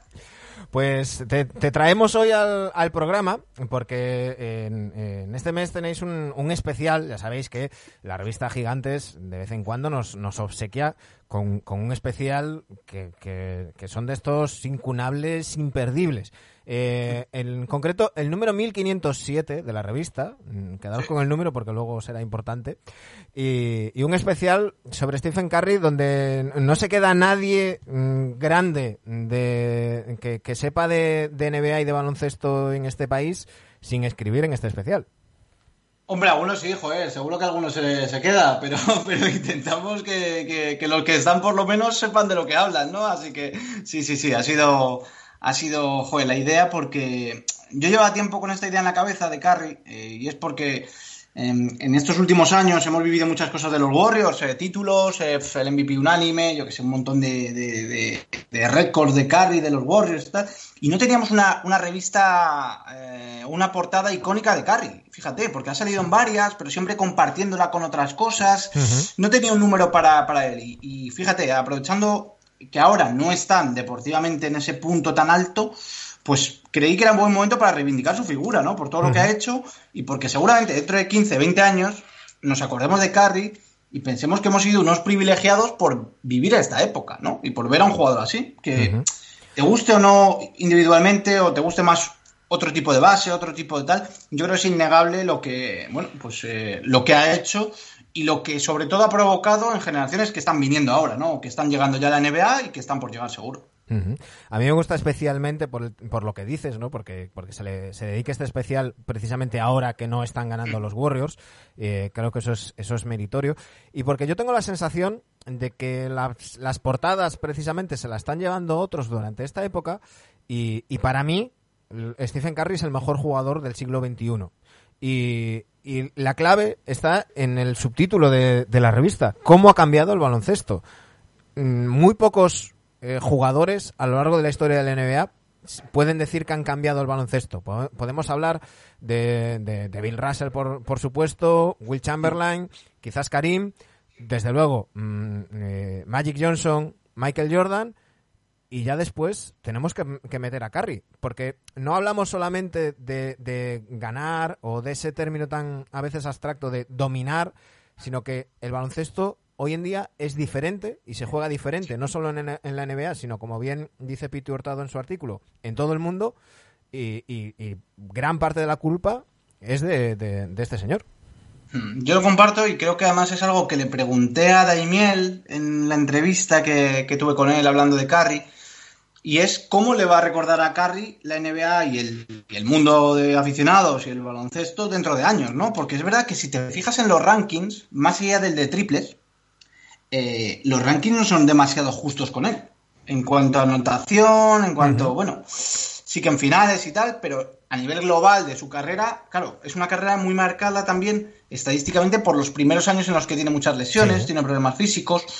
Bueno, eh, es decir, no va a ser nunca, yo creo, un top 10 de anotadores en la historia de la NBA, mm, por ejemplo. Eh, eso. Pero porque seguro. tampoco, tampoco David, tampoco ha sido nunca su intención, ¿no? Quiero decir, igual que, que vemos otros jugadores que, que su... Que va más a lo numérico, ¿no? Claro, estoy pensando en Russell Westbrook, que, que sé Claro. que to- todos sabéis que yo estoy pensando en, en, como le llama Zach Lowe, el señor calorías vacías. Eh, Curry podría ser todo lo contrario, ¿no? Es un, es un tipo que renunció, aparte de su protagonismo, aparte de sus números, Claro. para integrar a sus compañeros con el objetivo de- del, del anillo, de, de estar en la franquicia, y, y nunca se ha forzado en ese sentido. Y cuando lo ha hecho por circunstancias como, como esta temporada, por ejemplo, vemos que, que si quiere, es capaz. Claro. Y por eso mismo creo que el valor que se le, que al final le acabará otorgando la historia del baloncesto a Curry es por esa dimensión y por ese eh, cambio de tendencia que ha provocado. Es decir, ese es el mayor valor para mí que tiene Carry. Más allá de que sea el decimoséptimo máximo. Bueno, vale, sí, eso va a estar ahí, pero creo que el valor, y por eso es un poco la idea de ese titular, ¿no?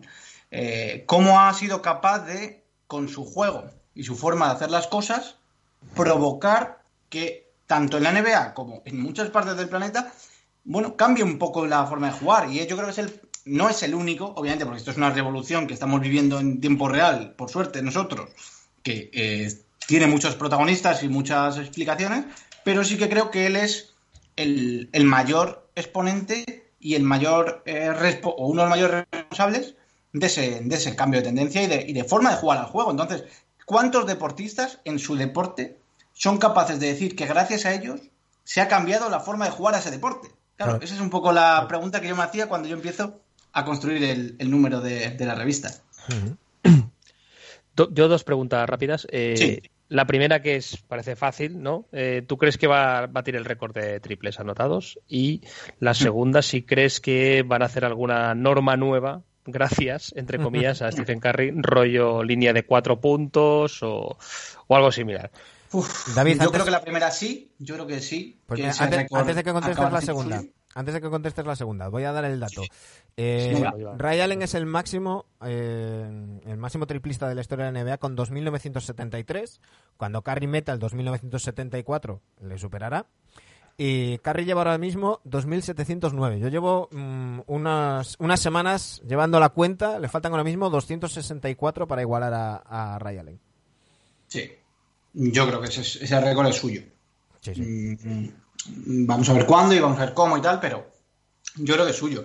Y respecto a la segunda pregunta, yo a corto plazo no lo veo. Y creo que ese tipo de cosas tan profundas, ese tipo de cambios, mejor dicho, no cosas, cambios tan profundos del juego, eh, seguramente incluso en la NBA, mm, a lo mejor lo vemos en, no sé si en la G-League, por ejemplo, ese tipo de experimentos lo veo más ahí de momento. Es decir, que en algún momento se plantea algo así, pero eh, yo creo que el, el, hecho de cambiar una norma tan, tan profunda en el baloncesto eh, bueno, él ha cambiado la forma de jugar, ha cambiado, ha cambiado la forma de interpretar muchos ataques y, bueno, todo lo que, se, lo que hablamos de la gravedad y del espacio que, ocupa la amenaza, pero bueno, a lo mejor sería demasiado pretencioso pensar que, joder, que solo por él cambiarían una, una norma, ¿no? Si llega eso, yo digo, yo a corto plazo no lo veo demasiado, porque creo que sería un proceso, va a ser un proceso muy, muy profundo, pero bueno, es verdad que es lo que decía, que él ha cambiado la forma de jugar, pero no es el único. Es decir, lo han cambiado entre muchos y entre y seguramente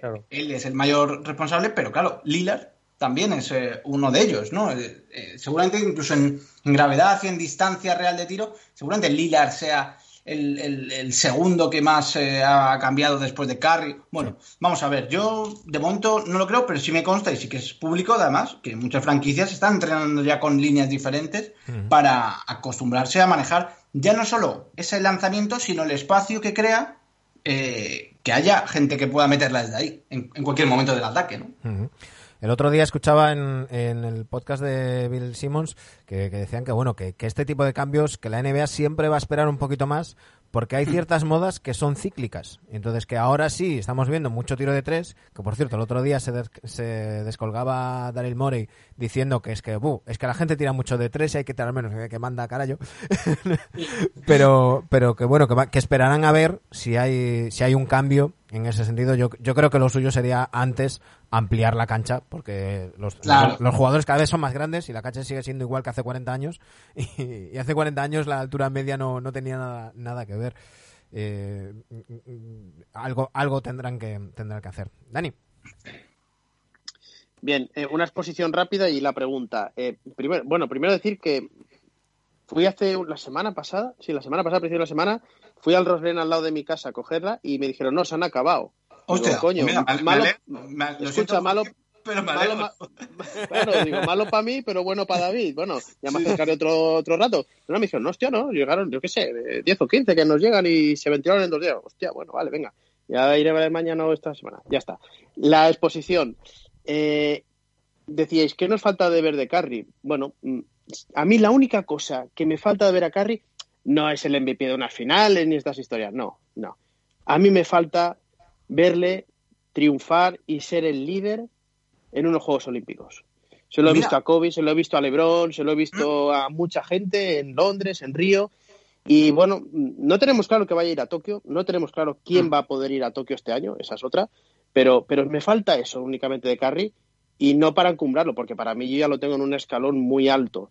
De hecho, hace dos semanas tuvimos a, a, a Bernie, a, bueno, a Bernie Álvarez, el entrenador del, del CBT, y le hice la pregunta de, oye, mm, vosotros a nivel de, de los chavales, de la cantera del equipo de baloncesto, un equipo de baloncesto humilde y demás, ¿vosotros notáis que se juega de una manera diferente a cuando vosotros erais chavales? Se va rápido, el lanzamiento de tres, que todo viene provocado por el estilo Warriors, capitaneado por Stephen Curry. Y nos dijo, sí, no solo a nivel de cantera, a nivel profesional, en categorías inferiores, en Le Plata y demás, también lo hemos notado. ¿Qué vamos a decir de, de, de, del resto de categorías más profesionales, verdad? Ese es el gran legado que nos deja Curry y sus Warriors. Y la pregunta, yo que no soy de hacer clasificaciones históricas hasta que no acaban las hasta que no acaban las carreras profesionales los jugadores, no sé si tú te atreves ya a decir si Stephen Curry está entre los cinco mejores bases de la historia. Yo para mí digo que sí, pero no lo quiero poner hasta que no acabe su carrera. Mira, pues yo comparto contigo el tema de los juegos. Es curioso porque, eh, sin hacer mucho spoiler, por si alguien no quiere leer luego y tal, también en la charla con Daimiel. Te iba a decir, lo menciona me, Daimiel. Me la apunta a mí, me la apunta él a mí, que dice. Es curioso que es un jugador que está en nuestro, en el imaginario colectivo, ¿no? En, un poco lo tenemos como muy presente en los últimos mm, ocho años, a lo mejor, una cosa así. Pero es un jugador que no ha jugado nunca un partido, ya no solo lo que decías tú, que no es que no ha jugado un partido de juegos, no ha estado en los Juegos Olímpicos. Y eso, a nivel de icono, en los 80, 90, 2000, bueno, 2000 menos seguramente, pero 80, 90 que era determinante, ¿no? En parte, es decir, o por lo menos ayudaba a esos rankings, a esa clasificación. Pero al Yo, mismo tiempo, mí, David, que perdona, ha pro- perdona que te corte, que al mismo tiempo eh, no deja de ser curioso y, y- y yo me considero bastante friki en ese sentido. Yo no era consciente de que Curry no había jugado los juegos. Mira cómo ha cambiado ese tema. Yo tampoco, hasta que me lo dijo Anthony en la charla. Y Por dije, eso, por "Hostia, eso. Es verdad, claro, claro. Mm. Digo, yo, yo recuerdo el Mundial de, de España, España. además aquí en Bilbao. Aquí en Bilbao yo estuve, estuve eh, haciéndole un canutazo, una, una pequeña entrevista. En el Mundial de 2010 también vino con problemas de tobillo a España, jugó, me acuerdo, en la caja mágica, tal, pero no jugó en los juegos. Y respecto a la clasificación histórica, yo creo que también, eh, o sea, estaría en una posición muy parecida a tuya. Es decir, Mm. creo que sí, pero no sé dónde colocarle, porque eh, ¿cómo valoras a nivel numérico? Sí.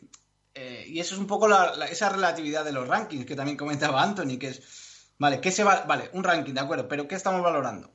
Porque mm, en un ranking podemos poner los que tengan más MVPs, pero también hay gente que discute los MVPs de Curry. Mm, uno de los dos, seguro. O sea, el, el- el- el unánime me imagino que no. Mm, yo diría que sí, es un, pero por- es un claro, tema muy personal, sí. Claro, eso es, es muy particular por cómo, cómo valoras en un ranking. Mira, es que este tío tiene menos MVPs, tiene a lo mejor menos anillos, pero es que ha cambiado la forma de jugar de una generación. Hostia, vale, ¿eso cuánto vale, no? ¿Cuánto vale en este Claro, es, ranking? que, es que se trata de hacer, es como cuando hablamos del, del MVP, ¿no? Que dices, bueno, Claro. eh, hay gente que tira de estadística pura y dura. No, es que el MVP tiene que ser algo más. Tiene que haber números individuales, tiene que haber números de equipo y la importancia de ese jugador dentro del equipo. Eh, En estos rankings mm, hay que tener mm, varias cosas en, en juego y, y cada uno le pone más peso o menos según lo que lo que lo que valore, ¿no? Yo yo yo por ejemplo y lo menciona también Anthony en, en la entrevista, yo soy de los que baja bastantes puestos a Chris Paul por el hecho de no haber jugado finales y, y- y solamente una final de, de- de conferencia y soy- soy muy muy crítico con él en, en ese sentido, pero claro porque es que para mí en esos rankings eh, ese combo también implica el, el- el éxito colectivo que no tiene por qué ser necesariamente ganar anillo, pero por lo menos competirlo. Claro, por lo menos estar ahí, ¿no? Haber estado. Pero es verdad que luego el otro día, no sé si visteis un dato de Chris Paul que se, que se movió mucho por Estados Unidos, que es cómo había cambiado el récord de los equipos a los que había ido desde, bueno, pues eh, en los últimos cuatro o cinco equipos. Y era, era, era acojonante, porque claro, eh, incluso en los Phoenix Suns, eh, bueno, en, en todos, en todos había incrementado un porcentaje, pues igual de un 20-30% de, vi- bueno, 20, 15-20% de, de victorias en, en los que había llegado. Claro, ¿eso cuánto se cuantifica? ¿Cuánto se valora? Pero para mí eso es menos importante que cambiar la forma de jugar y todo lo que estamos contando, claro. No, y además de que Bueno. esa, estadística era de liga regular, que en liga regular Exacto, Doc bien, Rivers bien. en liga regular tiene unos números magníficos. Eh, yo no querría Doc Rivers para mi equipo. ya cada uno que elija. Chicos, ¿seguís ahí? Sí, sí. sí. Ah, vale, A vale, ver, vale. Sí, sí, justo. A mí se me ha desconectado un segundo. Así que, bueno, ya te digo, yo no sé. Yo diría que en el top 5 sí, pero en el top 5 mío, particular y por lo que a mí me ha representado claro, también. Hemos vivido su esplendor eh, en una época en la que hemos vivido, insisto, con, con todo, con todo el acceso. Es decir, o con todo el ¿Has visto todos los partidos? ¿Has visto el 85% de todos los partidos de Carry? Claro, lo que, y, Si lo que has querido, 100%. y lo que has querido. Y el que haya querido ver los 100, los ha podido ver. Y el que haya querido ver el 100% de los highlights, solo lo, habrá- lo habrá visto. Pero, o el que solo haya visto las finales. Pero lo ha vivido, lo ha vivido de verdad. Y eso también, mm, y ha visto que los chavales por la calle llevan su camiseta. Y que tu sobrino o tu primo mm, quiere la camiseta de Carry. O quiere. Lo vemos en los campus, nosotros, en los, en los campus que hacemos de, de gigantes con chavales, en, en, yo qué sé, en todas las ciudades de España, en Euskadi, en Torrelavega, en Vigo, en- y es que veías, ves a los chavales con, con- con muchas más camisetas de carry que de Embiid, por ejemplo. Claro, pues Claro. es un pivot sensacional, un jugadorazo, pero no ha cambiado la forma de jugar eh, Y de, además, de- de su además de deporte, eso, ¿no? además de eso hay, un Twitter- en factor. Twitter sí que- Sí, en Twitter sí. eso sí, de jugar en Twitter. David, además de eso hay un factor que, que alguna vez lo ha comentado Guille también en las retransmisiones y Guille suele decirlo cuando habla de Isaiah Thomas, dice, es como yo, Eh, con, con Carry nos, nos puede pasar, ¿no? Tú, tú ves a Carry que, que, que, como decía Daimiel también, pues parece más pequeño en la tele que en, la realidad, pero lo ves en la tele y, y es un tío que, que es, es, es técnica, es, es trabajo, pero que físicamente parece más o menos, abro camillas, normal. Eh, un, un chaval puede decir, oye, pues si me, si me mato a entrenar, pues puedo llegar a ser algo parecido a Curry. Claro, tú pones a, a LeBron, a Kawhi, a, a Embiid, eso, mm, como, como decía el otro, si, si la naturaleza no te lo da, No, no difícilmente, ¿no? Incluso, fíjate, incluso el lanzamiento, que es su mayor eh, o su acción más vistosa, ¿no? Aunque es mucho más carry, pero el lanzamiento puedes pensar que si tú te pones a entrenar todos los días 23 horas y media, pues puedes acabar metiéndolas, ¿no? Pero claro, eh, lo que hace Antetokounmpo no lo vas a hacer ni tú, ni yo, ni ninguno de los que estamos aquí en el podcast, porque seguramente midamos un 80, un 75 y, y, y no, y no toquemos ni la red, ¿no? Claro. Entonces, mm, claro, eh, eso es así. Y eso te aproxima un poco más a, a esa- a ese icono, ¿no? Pero Sí. bueno, no deja de ser. Él decía que era muy fuerte, claro, que él en persona lo notó muy fuerte. Claro, es que fíjate, para el juego que ha hecho Curry en los últimos años, ¿cuántas veces ha chocado con defensores y le han dado? Sí. Y le han, le han- y le han buscado, y le han encontrado a veces, y, y le han hecho partidos de mucha exigencia física, ¿no? Bueno, pues hay que estar muy fuerte también para aguantar eso y para jugar como ha jugado y como juega Curry eh, con ese estilo de, de- o esa forma de jugar. Eh, Es una, una revista, un especial muy, muy, muy completo. Hemos ya mencionado a Demiel, eh, no me quiero dejar a, nadie. Hemos mencionado a Piti Hurtado, está Quique García, Gerard Solé, eh, por supuesto, esos dos monstruos de- de- del baloncesto y de la comunicación, que son Gonzalo Vázquez y Andrés Monge. Y, y- y repasáis todo, desde su lado más personal, desde sus años en Davidson, sus entrenamientos eh, particulares. Sonia. ¿Sale Sonia? Sale, sí, sale. En el póster, es la del póster. Pero sí, incluso aparte personal, que fíjate, yo ahí sí que es verdad que eh, hay mucho estereotipo con Carrie, porque al final no deja de ser un niño eh, de una familia bien, eh, que no es negro del todo, que en una en un deporte, en una comunidad afroamericana muy potente, en la cual le cuesta ganarse el respeto, digamos, ¿no? Eh, un poco de los de la élite de la NBA, de esa, de esos primeros años de Curry en la liga. Eh, es verdad que de una infancia bien, eh, con su madre, pues eh, bueno, pues un poco sus aficiones, claro, juega golf, son sus aficiones, Ujú. claro. Pues, es que mm, es una infancia muy, muy distinta a la de otros jugadores. Pero bueno, a mí sí que me sirvió para, para ver alguna cosilla ahí que no tenía yo tan, tan controlada de, de Curry. Y bueno, pues eh, lo de siempre. Mira, Yo- David, perdona que te corte. Eh, Sí. es, que, es que estabas ahora comentando el tema de, de- de la raza y, y me hizo Sí. mucha gracia la anécdota que, que cuenta Kevin Durant. Que, bueno, se puede quedar en, en- en pensar en cómo lo subestim- subestimaban por su tamaño. Habla de cuando se enfrenta con él, pues cuando tenían 10 años, y decía, bueno, pues qué poca cosa. Pero a mí hubo una, una frase que me, llamó mucho la atención. eh, y es que Durant decía, claro, el- cuando lo ves en persona dices, este no es blanco, es amarillo. ¿no? Y, lo que estás diciendo, ¿no? Que no, no se le considera... De los Simpson, de los Simpson. Claro, y, ma- y es que sobre todo, eh, o sea, no es, eso implica esa frase, si lo piensas, implica, ya puedes decir que es amarillo, que es naranja, que es medio pensionista, pero no es de los nuestros. Es decir, Claro, no, es, claro. no es como yo, que soy mm, afroamericano 100%, vengo de una familia más tal, tal, tal, tal, tal, y cumplo el otro estereotipo. Y eso yo creo que es innegable y tampoco creo que lo haya escondido nunca Carrie, ¿no? Que él, bueno, pues tiene otra, otra formación, otra vida y otro origen y es diferente. Pero, pero sí, y respecto a lo de Davidson y todo eso, claro, hay también un artículo muy interesante de cómo se, de gente que se ha enfrentado a Carrie y le ha defendido. Eh, un poco lo que yo buscaba ahí es, joder, decir, no quiero copiar la Wikipedia. Eso es Claro. el, el- el mayor riesgo cuando haces un especial, que es decir, vale, años en tal, años en tal, años en tal, años en tal, logros en tal, logros en tal época. números, números, números, perfecto. Vale, sí, joder, eso sí. Y con fotos y tal, pues mm, puedes hacer algo, pero mm, yo creo que el mérito o el esfuerzo, y oye, que luego que lo valore el lector y si, si, es- si lo hemos conseguido o no, en algunos casos seguro que más que en otros, el decir, bueno, pues vale, te cuento la época de Davidson, pero intento, mediante enfoques, mediante algún protagonista, mediante alguna historia, que tú leas algo que a lo mejor no sabes o no te han contado de esa forma, ¿no? A lo mejor tú lo sabes o cualquiera de nosotros porque está muy metido, porque ha leído mucho sobre tal jugador, en este caso Carry, pero bueno, a lo mejor eh, encuentras algo que no sabes, algún enfoque o una forma de verlo que dices, hostia, pues nunca había pensado que esto podía haber pasado por esto, por esto y por esto, o que esto hubiera sido así. Y es un poco, ya te digo, los, las comeduras de cabeza y las reflexiones que, que me hago yo, que intento también trasladar un poco al que escribe, ¿no? Es decir, bueno, dale una vuelta, lo típico, la típica frase de dar una vuelta, pero en este caso es, mm, bueno, cuéntame algo que, que, que, que- que- que no sepa o que no me lo hayan dicho así de, de esta forma, ¿no? Y es, ese es el intento. Y con todo el staff que tenéis ahí en, en Gigantes y que, que dejan su talento plasmada en este especial, eh, es, es más sencillo. Eh, David, mm, solo nos queda decirle a la gente que, que, que se compre la revista. Dani decía que estaba, que estaba Envíate a. Tarragona, por favor.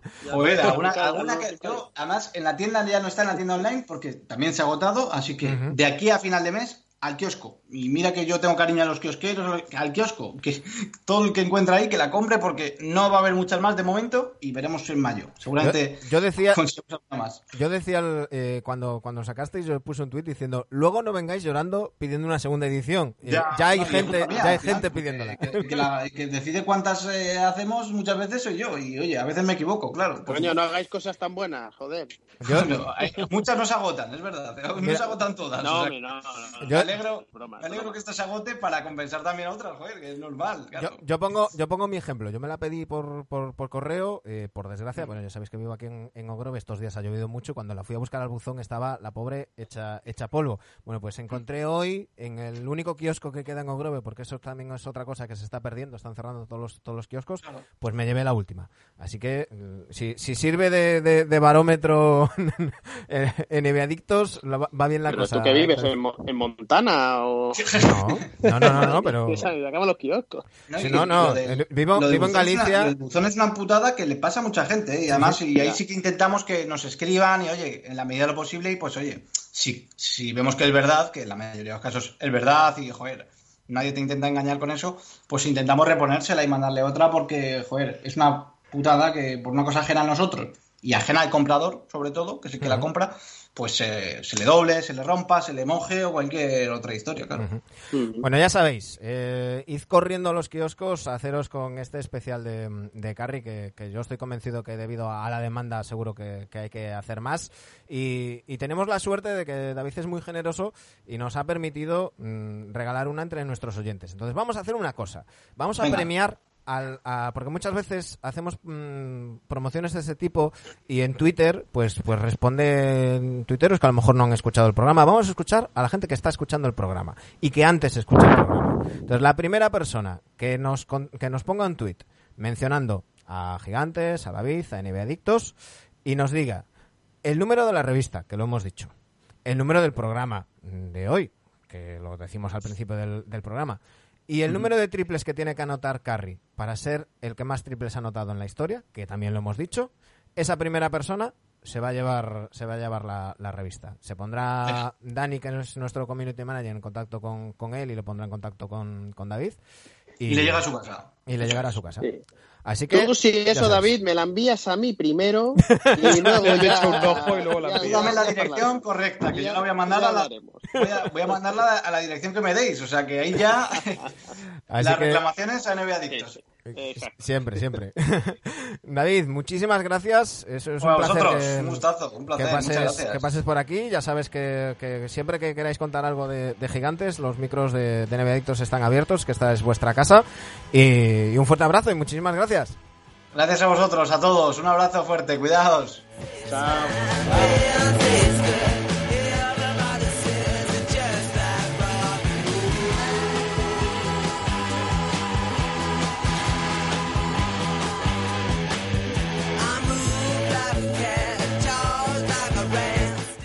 Bueno chicos, no sé si queréis un opino de qué o si ya estamos completitos, llevamos una hora y veinticinco de, de programa, lo dejo en vuestras manos, no sé si hay alguna cosa que queráis comentar o si queréis que vayamos ya recogiendo. Yo por hoy eh, opino de que me puedo sacar de la manga dos cositas. Vale, pues, pues vamos a, a opinar de qué, que siempre nos gusta. Opino de que, opino de que, opino de que. Y ya que lo has dejado votando, Dani, mm, dale tú, cuéntanos, ¿qué, qué, qué cositas quieres, Sí. qué pinceladas? No, yo quiero quiero daros dos pinceladas porque últimamente no, hacemos, no estamos haciendo lo que nos gusta y lo que no nos gusta. Mm. Eh, quiero daros dos nombres de equipos y quiero resaltarlos, uno negativo y otro positivo. El negativo, Portland Trail Blazers. Me están dando miedo de cara a playoff, pero para mal. O sea, miedo no que vayan a, a- a arrasar precisamente. Es un equipo que en las últimas semanas está defendiendo muy mal. Está defendiendo cero, horrible. Eh, sí que es cierto que Covington yo creo que es un refuerzo que cuando llegó en septiembre pues lo alabamos. Yo creo que lo está haciendo medianamente bien en cuanto a defensa, pero es que Derrick Jones, eh, Powell no son esos jugadores que les tengan que quitar responsabilidades defensivas a Damian Lillard y a CJ McCollum, porque al final. Lillard y McCollum son muy muy buenos en ataque Y, y necesitan esos dos, digamos, mm, esos dos, tres, cuatro eh, o dos aleros altos fuertes que les, que les ayuden en defensa, ¿no? Pues Y mira, creo que por ahí lo estoy viendo muy difícil y vamos a ver si no Dallas, si Dallas Mavericks les da el sorpaso y se van al play. Comentábamos a, a micro cerrado hoy eh, durante el día, de- hablábamos de, de los, de los Blazers. Eh, yo creo que, y, y lo comentamos en su día, el traspaso de Trent Jr. mm, tenía el motivo que tenía, no lo iban a renovar, terminaba y, y se hicieron con, con Powell, que si bien en ataque puede aportar lo mismo que, mm, que Trent Jr., que se está saliendo en Toronto, por cierto, en defensa quizás aporta bastante, bastante menos que, que el bueno de Gary. Y, y yo creo que aquí hay un, un tema clave, y es que Damian Lillard mm, tuvo que hacer un esfuerzo sobrehumano con todas las bajas que tuvieron para mantener a los, a los Blazers los bien, lo bien que los tuvo, y ahora yo lo veo absolutamente fundido. Yo creo que necesitan, aunque sea perder tres o cuatro partidos, necesitan darle descanso, porque al final los están perdiendo igual, y, y él sigue jugando, sigue intentándolo, pero lo veo mm, mm, absolutamente cansado y eso se ve en el tanto por ciento de tiro. Y no, no es que esté fallón porque no tiene el día, es que se le ve. Y, y- y Sergio, tú has jugado a esto. Se nota cuando un jugador está tirando cansado. Eh, Yo creo que se están dosificando. O se deberían dosificar para apretar luego, ¿no? Bueno, de todas maneras, los últimos 10 estoy viendo 6-4, pero sí que la- lo que dice Dani, ¿no? Que la, la defensa no es la que era. También eh, está Nurkic por ahí. eh, De baja. y todo el mundo pensaba que en el que en el traspaso pues salían ganando una de las de los equipos ganadores de esta del último día, ¿no? Y bueno, yo pienso que es la época que se tienen que dosificar para pegar ya el sprint final y meterse y meterse en la en playoff, pero claro, está ahí Dallas a una a un partido y medio y es que a Portland le encanta jugar play-ins y y todo, ¿no? Es que le gusta Ah, jugar sí, siempre siete partidos, ¿no? Es- son, que- son el equipo de la historia. Son, mucho son el equipo de la historia que más play-in ha ganado. Sí. Es cierto, sí, sí. Eh, yo de Nurkic creo que no está ni a la mitad de lo que fue antes de la lesión. Ya, por eso también. No, no, no lo veo No, no, bien. todavía no está recuperado. Y- de hecho, de sí, hecho, en el último partido que, Claro. que se hace los 30 rebotes eh, Canter es porque, entre otras cosas, porque Nurkic es baja. Eh, McCollum todavía está volviendo. Mm, yo, yo no sería tan, tan duro como, como, como Dani, mm, pero no, o sea, no me preocuparía tantísimo porque creo que el motivo está bien localizado. Yo creo que están, están ahora mismo en un bajón físico que, que cuando antes les llegaba, eh, el otro día leía que era un- uno de los equipos que, que mejor balance tenían finales apretados. Claro, antes llegaban muy fuertes al final y ahora es que ya llegan al, al último cuarto, llegan fundidos. Y yo creo que, que eso, si Stotts sabe dosificar y puede convencer a Lilar de decirle, oye, mira, que es que es mejor que, que descanses, porque Lilar tiene muchas virtudes, pero en este caso, para mí, esta no es una de ellas. Es de esos jugadores que dicen, "Mira, si puedo andar, puedo jugar. No, mira, hay veces que, que tienes que pensar en, en- en perderte un par de partidos para estar mejor en otros partidos que no serás más importante. Mm. Eh, pero, pero bueno. Yo, yo independientemente de eso, yo mm, sí que localizo también el tema del cansancio, pero remarco, este equipo no está de, no está ni sabe defender, por lo que, por lo que yo estoy viendo en las últimas semanas. Claro, pero, Y, pero eso también eh, viene condicionado, vamos a Dani, darle- Pero Digo, que viene nunca, condicionado ¿eh? por las Creo. por las bajas, ¿no? Quiero decir, si, si tienes que jugar con Canter, sabes que la defensa mm, ya va a ser. Ya, pero es el equipo, tal. es el equipo que has formado. Mm, Bueno, mm, sí, cuando es que eh, la, la gran mentira de los números, y no voy a decir el nombre del jugador que pensáis, eh, esos 30 rebotes. Si alguien piensa que Canter es un gran defensor porque ha cogido 30 rebotes, es que no ha visto un partido de Canter en su vida. Eh, Es además, que rebote y defensa no tiene nada que ver. Dices, bueno, Lillard, Lillard, tiene, Lillard tiene que descansar. Pues probablemente, pero si te descansa tres o cuatro partidos, tres o cuatro partidos estando donde está Portland luchando por el play-in, mejor Ya, se te es- escapa el tren. ¿eh? es el Por riesgo tres o cuatro que- partidos cuando estamos a mm, poco más de dos semanas y media de acabarse la temporada regular. ¿eh? Bueno, Complicada situación. También, también recordemos, correr. recordemos contra quién ha perdido Portland. Porque estamos hablando como si estuviera en una crisis total y han perdido contra los Bucks, contra los Clippers, contra los Jazz y contra los Heat. O sea, mm, es relativamente comprensible. Son, son perdible, partidos perdibles. No, no es como si hubieran perdido contra los Pistons y los Thunder, que son los dos últimos que han ganado, que estoy viendo aquí el calendario. Ahora les viene un calendario, claro, tampoco es que lo tengan muy, muy sencillos. Eh, juegan contra, contra los Celtics, luego Spurs, Hornets, Clippers, Nuggets y, y luego se enfrentan en cuatro, en cuatro partidos, tres de ellos son contra los, contra los Grizzlies y uno contra los Pacers. No lo van a tener, no lo van a tener fácil, pero, pero bueno, eh, sí que, que claro, es perder contra Bucks, Clippers, Utah Heat para un equipo que, que está sexto, pues, pues creo que tampoco es una, una gran desgracia. Y sobre todo, eso, yo creo que. Sí, pero que- jugando en casa, ¿eh? también sus partidos, pero bueno, es igual, ¿no? Eh, sí, sí. Mm, No, yo creo que es, que es eso, ¿no? Yo creo que en un partido, por, como por ejemplo este último contra Miami, que, que además era un partido que estaba prácticamente perdido mm, al descanso, porque el- en el último cuarto, en el segundo cuarto Miami, no recuerdo ahora las cifras, pero, pero les, les, les pasa por encima. Llevar a Lilar, sabiendo que ha estado mal en el tiro y, y participando poco por lo cansado que estaba, llevarlo a 37 minutos, a mí me parece un poco absurdo. Mm, no sé. Yo no soy Stotts, pero, pero bueno, yo creo que, que necesitan... depende del jugador eso, ¿eh? Claro. O sea, al final también tiene que ser el jugador que diga, oye, para un poquito. Pero bueno. Pero bueno. ¿Tenías otra cosa más, Dani?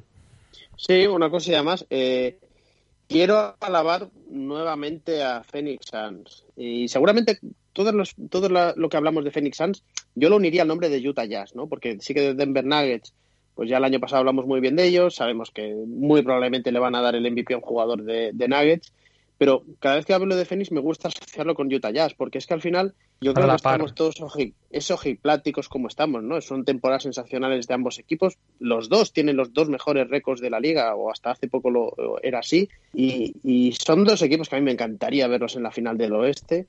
Luego ya discutiremos si pueden realmente ganar a los equipos de Los Ángeles o no, pero oye, disfrutemos de esta nueva sangre, de estos nuevos, de estas franquicias que hasta ahora, relativamente hasta ahora, pues no las veíamos en, en donde están, ¿no?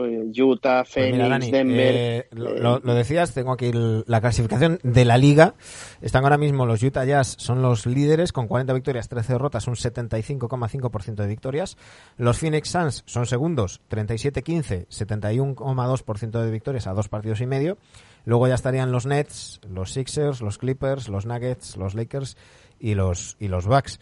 Eh, lo que no sé es si, si al final nos está quedando todos, estamos todos menospreciando, y, y me incluyo, a, a estos dos equipos, porque tenemos todos un poco la sensación de decir, bueno, sí, van a ser el típico equipo de liga regular muy buena, pero que ya veremos a ver si en playoff. No, no estoy diciendo que digamos, no, no tienen nada que hacer, pero sí que mm, mm, yo al menos no estoy escuchando a nadie decir, oye, que es que estos señores están ahí por algo y son candidatos. Mm.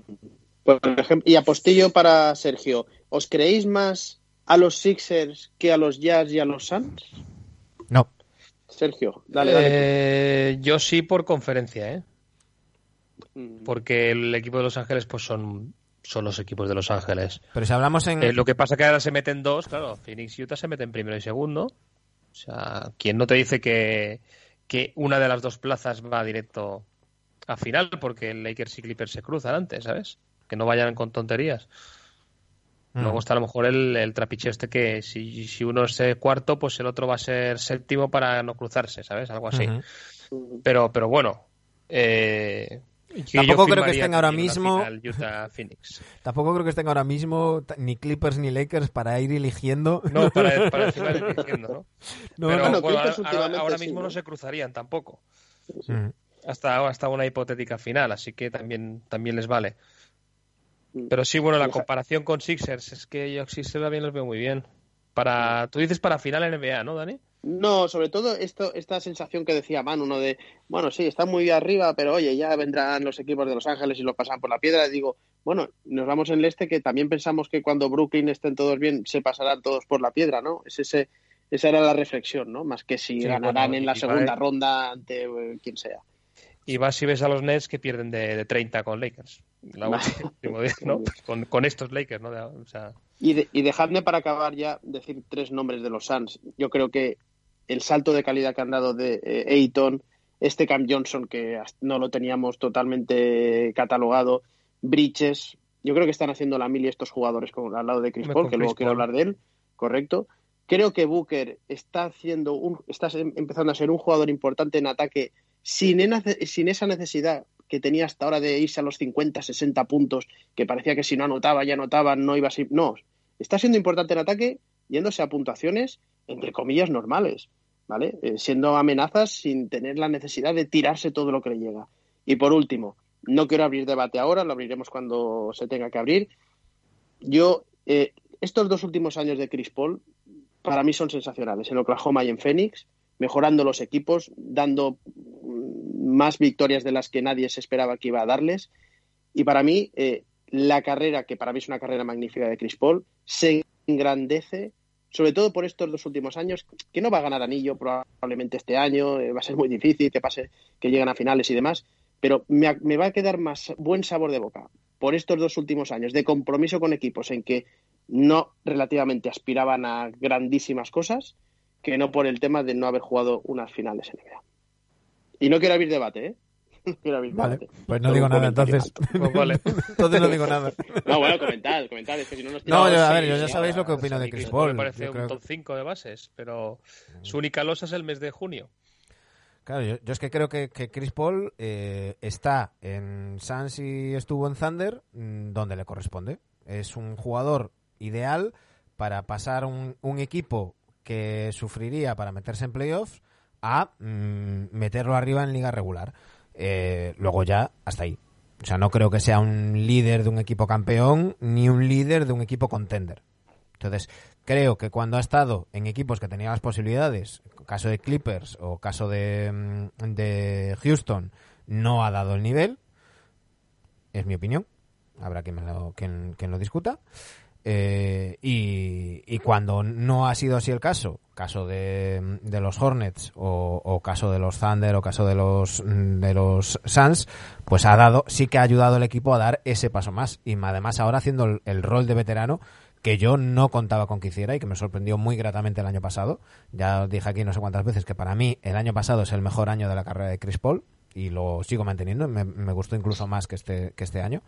Y este año lo ha vuelto a hacer en, en los Suns, dar esa, esa vuelta de tuerca y, y a, a ayudar a los, a los jóvenes a, a dar un paso más. Pero, pero yo es que creo, claro, es que se- para hablar de top 5 de, de bases estamos hablando, coño, es que, que son, son 70 años de, de liga. Y hay, y hay muchos buenos bases que han ganado mucho y que han hecho mucho más. Y creo que, que ahí no. Top 10, sí, sin duda. Top, top 5 ya no me entra. Yo, Yo por decía top 5 apostillar- de la liga eh, de ahora, ¿eh? No de... Ah, ¿de jugadores Yo o creo de que- bases? Sí. Sí, activos, activos. ¿De jugadores en activo? No, hombre, no. De bases. Ah, de bases. De bases, de bases puede ser. Tendría que sí, pensarlo. sí, sí, sí, Pero de jugadores en general ni de coña. No, no. Yo digo de bases. Top 5 Yo, de yo bases. creo que yo creo que mm, en lo que voy a decir es un poco contradictorio, pero no todo en esta vida es, es ganar. Pero bueno, eh, No, no, no. podemos hacer un buen debate de esto, ¿eh? Podemos hacer un buen debate. Y, y estoy de acuerdo contigo. cuando se retire. Estoy de acuerdo contigo, Dani. Y precisamente porque no todo en esta vida es ganar, meto a John Stockton como segundo mejor base de la historia. Y aunque no gane un anillo. Hay, hay más cosas. Hay más cosas. Y, y Chris Paul para mí no tiene esas más cosas. Es decir, para mí. Steve Nash, que tampoco llegó ni siquiera a jugar una final NBA, eh, sí, que, sí que tiene un plus sobre Chris Paul, porque hablábamos antes de Curry, de cambiar el juego. Eh, Steve Nash, eh, junto con esos Suns, dio un primer paso para cambiar la, liga, cambiar el juego. Eh, influyó muchísimo en, la liga, tuvo dos MVPs. Además, ya no voy a MVP por el hecho del, premio, sino que realmente todo el mundo reconocía en ese momento, te gustará más, te gustará menos, o le fueras a dar el MVP a otro, todo el mundo reconocía que Steve Nash era de los tres mejores jugadores de la liga en, ese momento. Aunque tú le, fueras a dar el, el MVP a Kobe o a, o a LeBron o a quien fuera, pero en aquel momento Steve Nash era de los, de los tres candidatos. Yo esa sensación con Chris Paul no la he tenido nunca. Entonces, yo creo que hay, que hay muchas cosas a tener en cuenta y Chris Paul a mí se me queda en el casi en, en muchas de ellas. Y entonces, pues, pues mm, me puede estar en un top 10, pero, pero no, me, no me entra en el, en el top 5. Y repito, no, que no top to- 10, que top 10 toca ya está de putísima Está madre. de puta madre. Claro, claro, claro.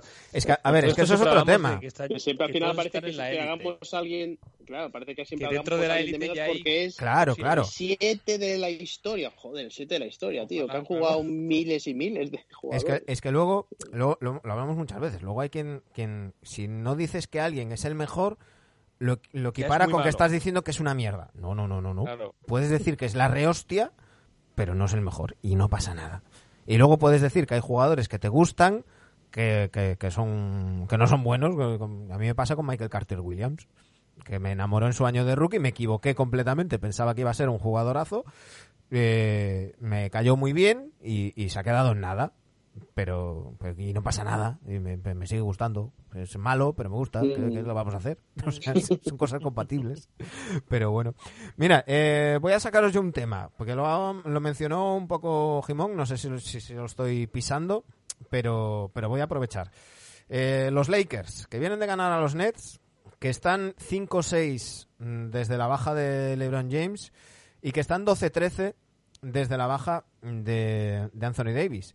Y os quiero sacar un par de, temas. Primero, eh, parece que la baja de LeBron James no se nota tanto como la de Anthony Davis, porque de hecho eh, eh, están ron- rondando, están entre el 45 y el 48% de victorias.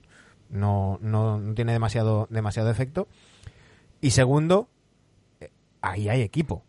Es decir, mm, a cualquier equipo de la liga, si tú le quitas a sus dos mejores jugadores, estarían teniendo mucho peores resultados que lo que están teniendo los, los Lakers, ¿no? Bueno, tienen, a ver, también tienen buenos jugadores, ¿no? No es que sean una banda precisamente. A eso iba, a eso iba. Harrell, está Margasol, ahora está Drummond. sea, pueden mantener un, un cierto nivel. Ahora, quitándolo a, los mejor, a sus dos mejores jugadores, para mí no se meten en playoff. Estos Lakers, evidentemente. No, yo creo que al final, a ver, eh, intentar extrapolar eh, esos partidos perdidos por Anthony Davis y LeBron James con toda una temporada, bueno, pues habría que ver también contra quién han jugado y demás, pero bueno, al final me da la sensación de que como, sí que estoy de acuerdo en que cuando tú te quitan los dos mejores jugadores de tu equipo, pues eh, lo acabas notando, esto es así, y bueno, mm, no, no sé realmente si, si podemos hacer decir que, que, que, notan más la ausencia de uno o de otro. Yo creo que al final los Lakers lo que tienen que aspirar es eh, a que lleguen sanos estos dos tíos.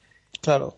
Y, Se habla- y punto. Y la habla, temporada Pero, la- pero que- lo que decíamos, ¿no? La base sin Claro. estos dos es mejor que la base de Brooklyn.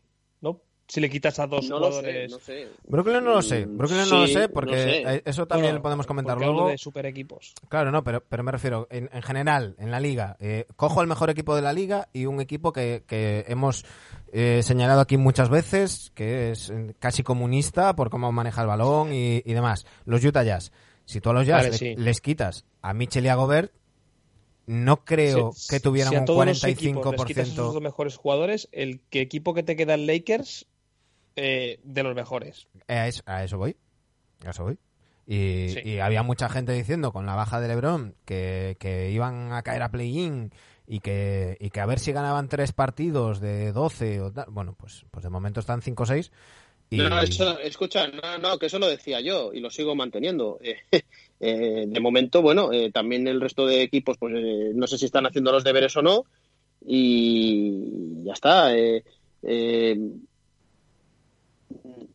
No sé, tampoco, tampoco veo excesiva necesidad de ver eh, si quitamos a dos jugadores, es que también es hacer trampas, y lo decía Manu internamente, si te quitan a dos, tus dos mejores jugadores o no los tienes, pues hubieses fichado a otros. Y Claro, una no, no, pero- fichar a otros. pero no me entendáis oye, mal. Juguemos, juguemos con lo que tenemos. Claro, si pero no- no- no me entendáis mal, Dani. pierden por lesión, pues No me entendáis mal, no, no estoy diciendo lo que sería el, el- el equipo tal. No, estoy, estoy hablando en las circunstancias actuales. Es decir, tienes a un equipo que, que, que- tienes a tus dos, mejo- mejores jugado- dos- tus dos mejores jugadores de baja.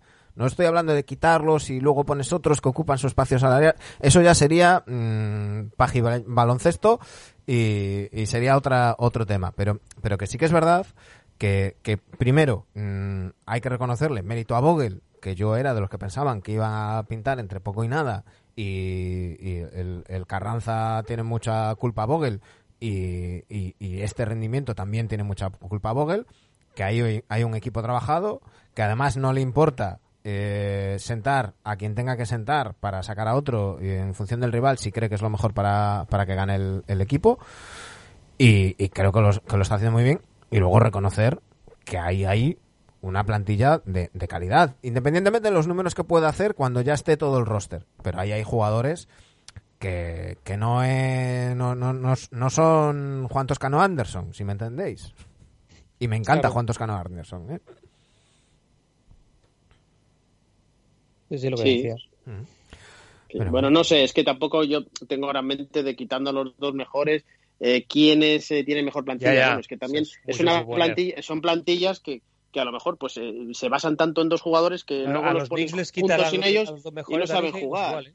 Claro, y no saben jugar. Es que, es que son es que son 30 casos diferentes. ¿no? Te- a los Knicks le quitas a, a Barrett y a Randall y a lo mejor es que se hacen la picha un lío y hay mucha labor de entrenador ahí también, ¿no? Claro. Claro, Bueno, por eso, por eso eh, subrayo, ¿no? Lo de, lo de Vogel, porque, porque lo hemos visto otras veces que, y, y lo hemos comentado aquí en el programa con diferentes invitados. Tú puedes tener a tíos muy buenos que si, si se acostumbran a durante seis meses eh, ponerse en la esquinita y esperar a recibir la bola, eh, luego hay bajas y no le puedes pedir que haga otro tipo de juego, al menos durante un tiempo, porque, porque está acostumbrado a hacer otra cosa y no es sencillo pasar de, de una a otra. Pero bueno, eh, Sergio, no sé si tú tienes alguna cosilla que, que comentar. Eh, yo había leído que mm, bienvenidos los Sonics dentro de unos años, de un par. Bueno, Bueno, cal- calma con Pero esto, lo, ¿eh? lo Vale. ponemos entre con pinzas, ¿no? No, yo, yo, yo directamente diría que a un 90% no. Eh, lo que dice Sergio es a- al hilo de la compra de los Timberwolves por parte de Alex Rodríguez y, y un socio que no tengo ahora mismo aquí apuntado el, el nombre, pero que es un empresario ligado a la ciudad de, de- de Seattle. Eh, Alex Rodríguez, Dani, tú, tú que controlas de béisbol, Sí. jugó, jugó allí, ¿no?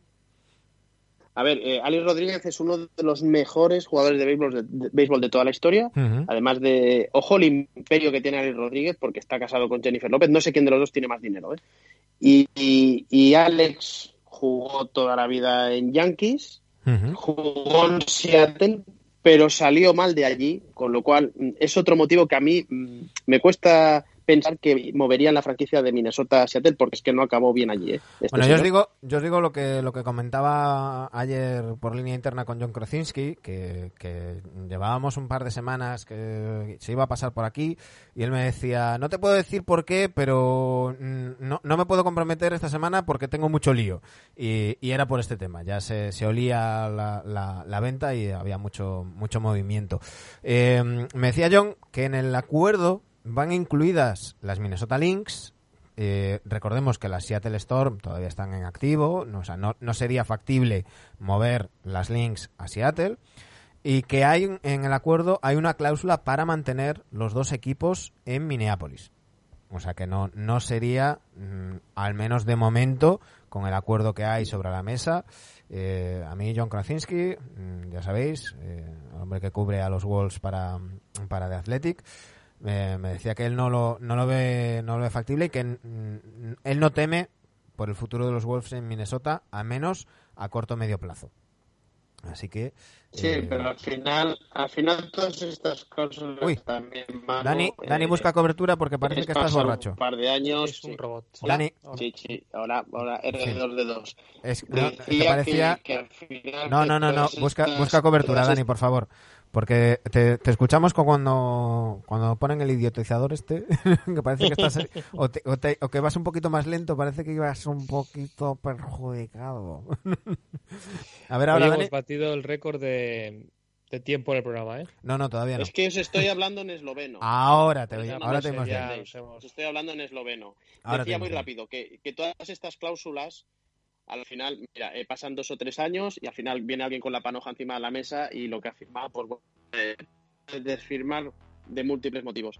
Eh, yo creo que no van a mover a Minnesota de allí, entre otras cosas porque veo más factible ampliación que no reestructuración de equipos. Y veo más fácil meter a dos equipos más que no mover Sí. mercados donde los Wolves están bien instalados en Minnesota. sí, sí. Un dato, eh, los propietarios actuales de Minnesota compraron el equipo hace 20 años por cerca de 80 millones. ¿Y cuánto, por cuánto lo van a vender? 1.200 millones. ¿no? Mil, 1.200 o 1.500 había yo leído por ahí. O sea que Ujú. son franquicias que siguen siendo Muy rentables. y, y aportan muchísimo dinero, muy rentables. Sí, sí, ya sabéis, si os sobran 1.500 millones o 2.000 millones, eh, invertid en una franquicia NBA que, que sale rentable, luego la, la revendéis al cabo de unos años. es como un Porsche, no pierde, no pierde valor. Chicos, un auténtico placer. La semana que viene más, eh, el, el lunes que viene tendremos además a Chema de Lucas, el, el Woj español que le, que le llaman algunos El WOG español. Que, que no sé si nos traerá algún fichaje mm, europeo, pero con él hablaremos mucho de baloncesto y mucho de NBA. Así que chicos, hasta la semana que viene. Un abrazo. Hasta luego.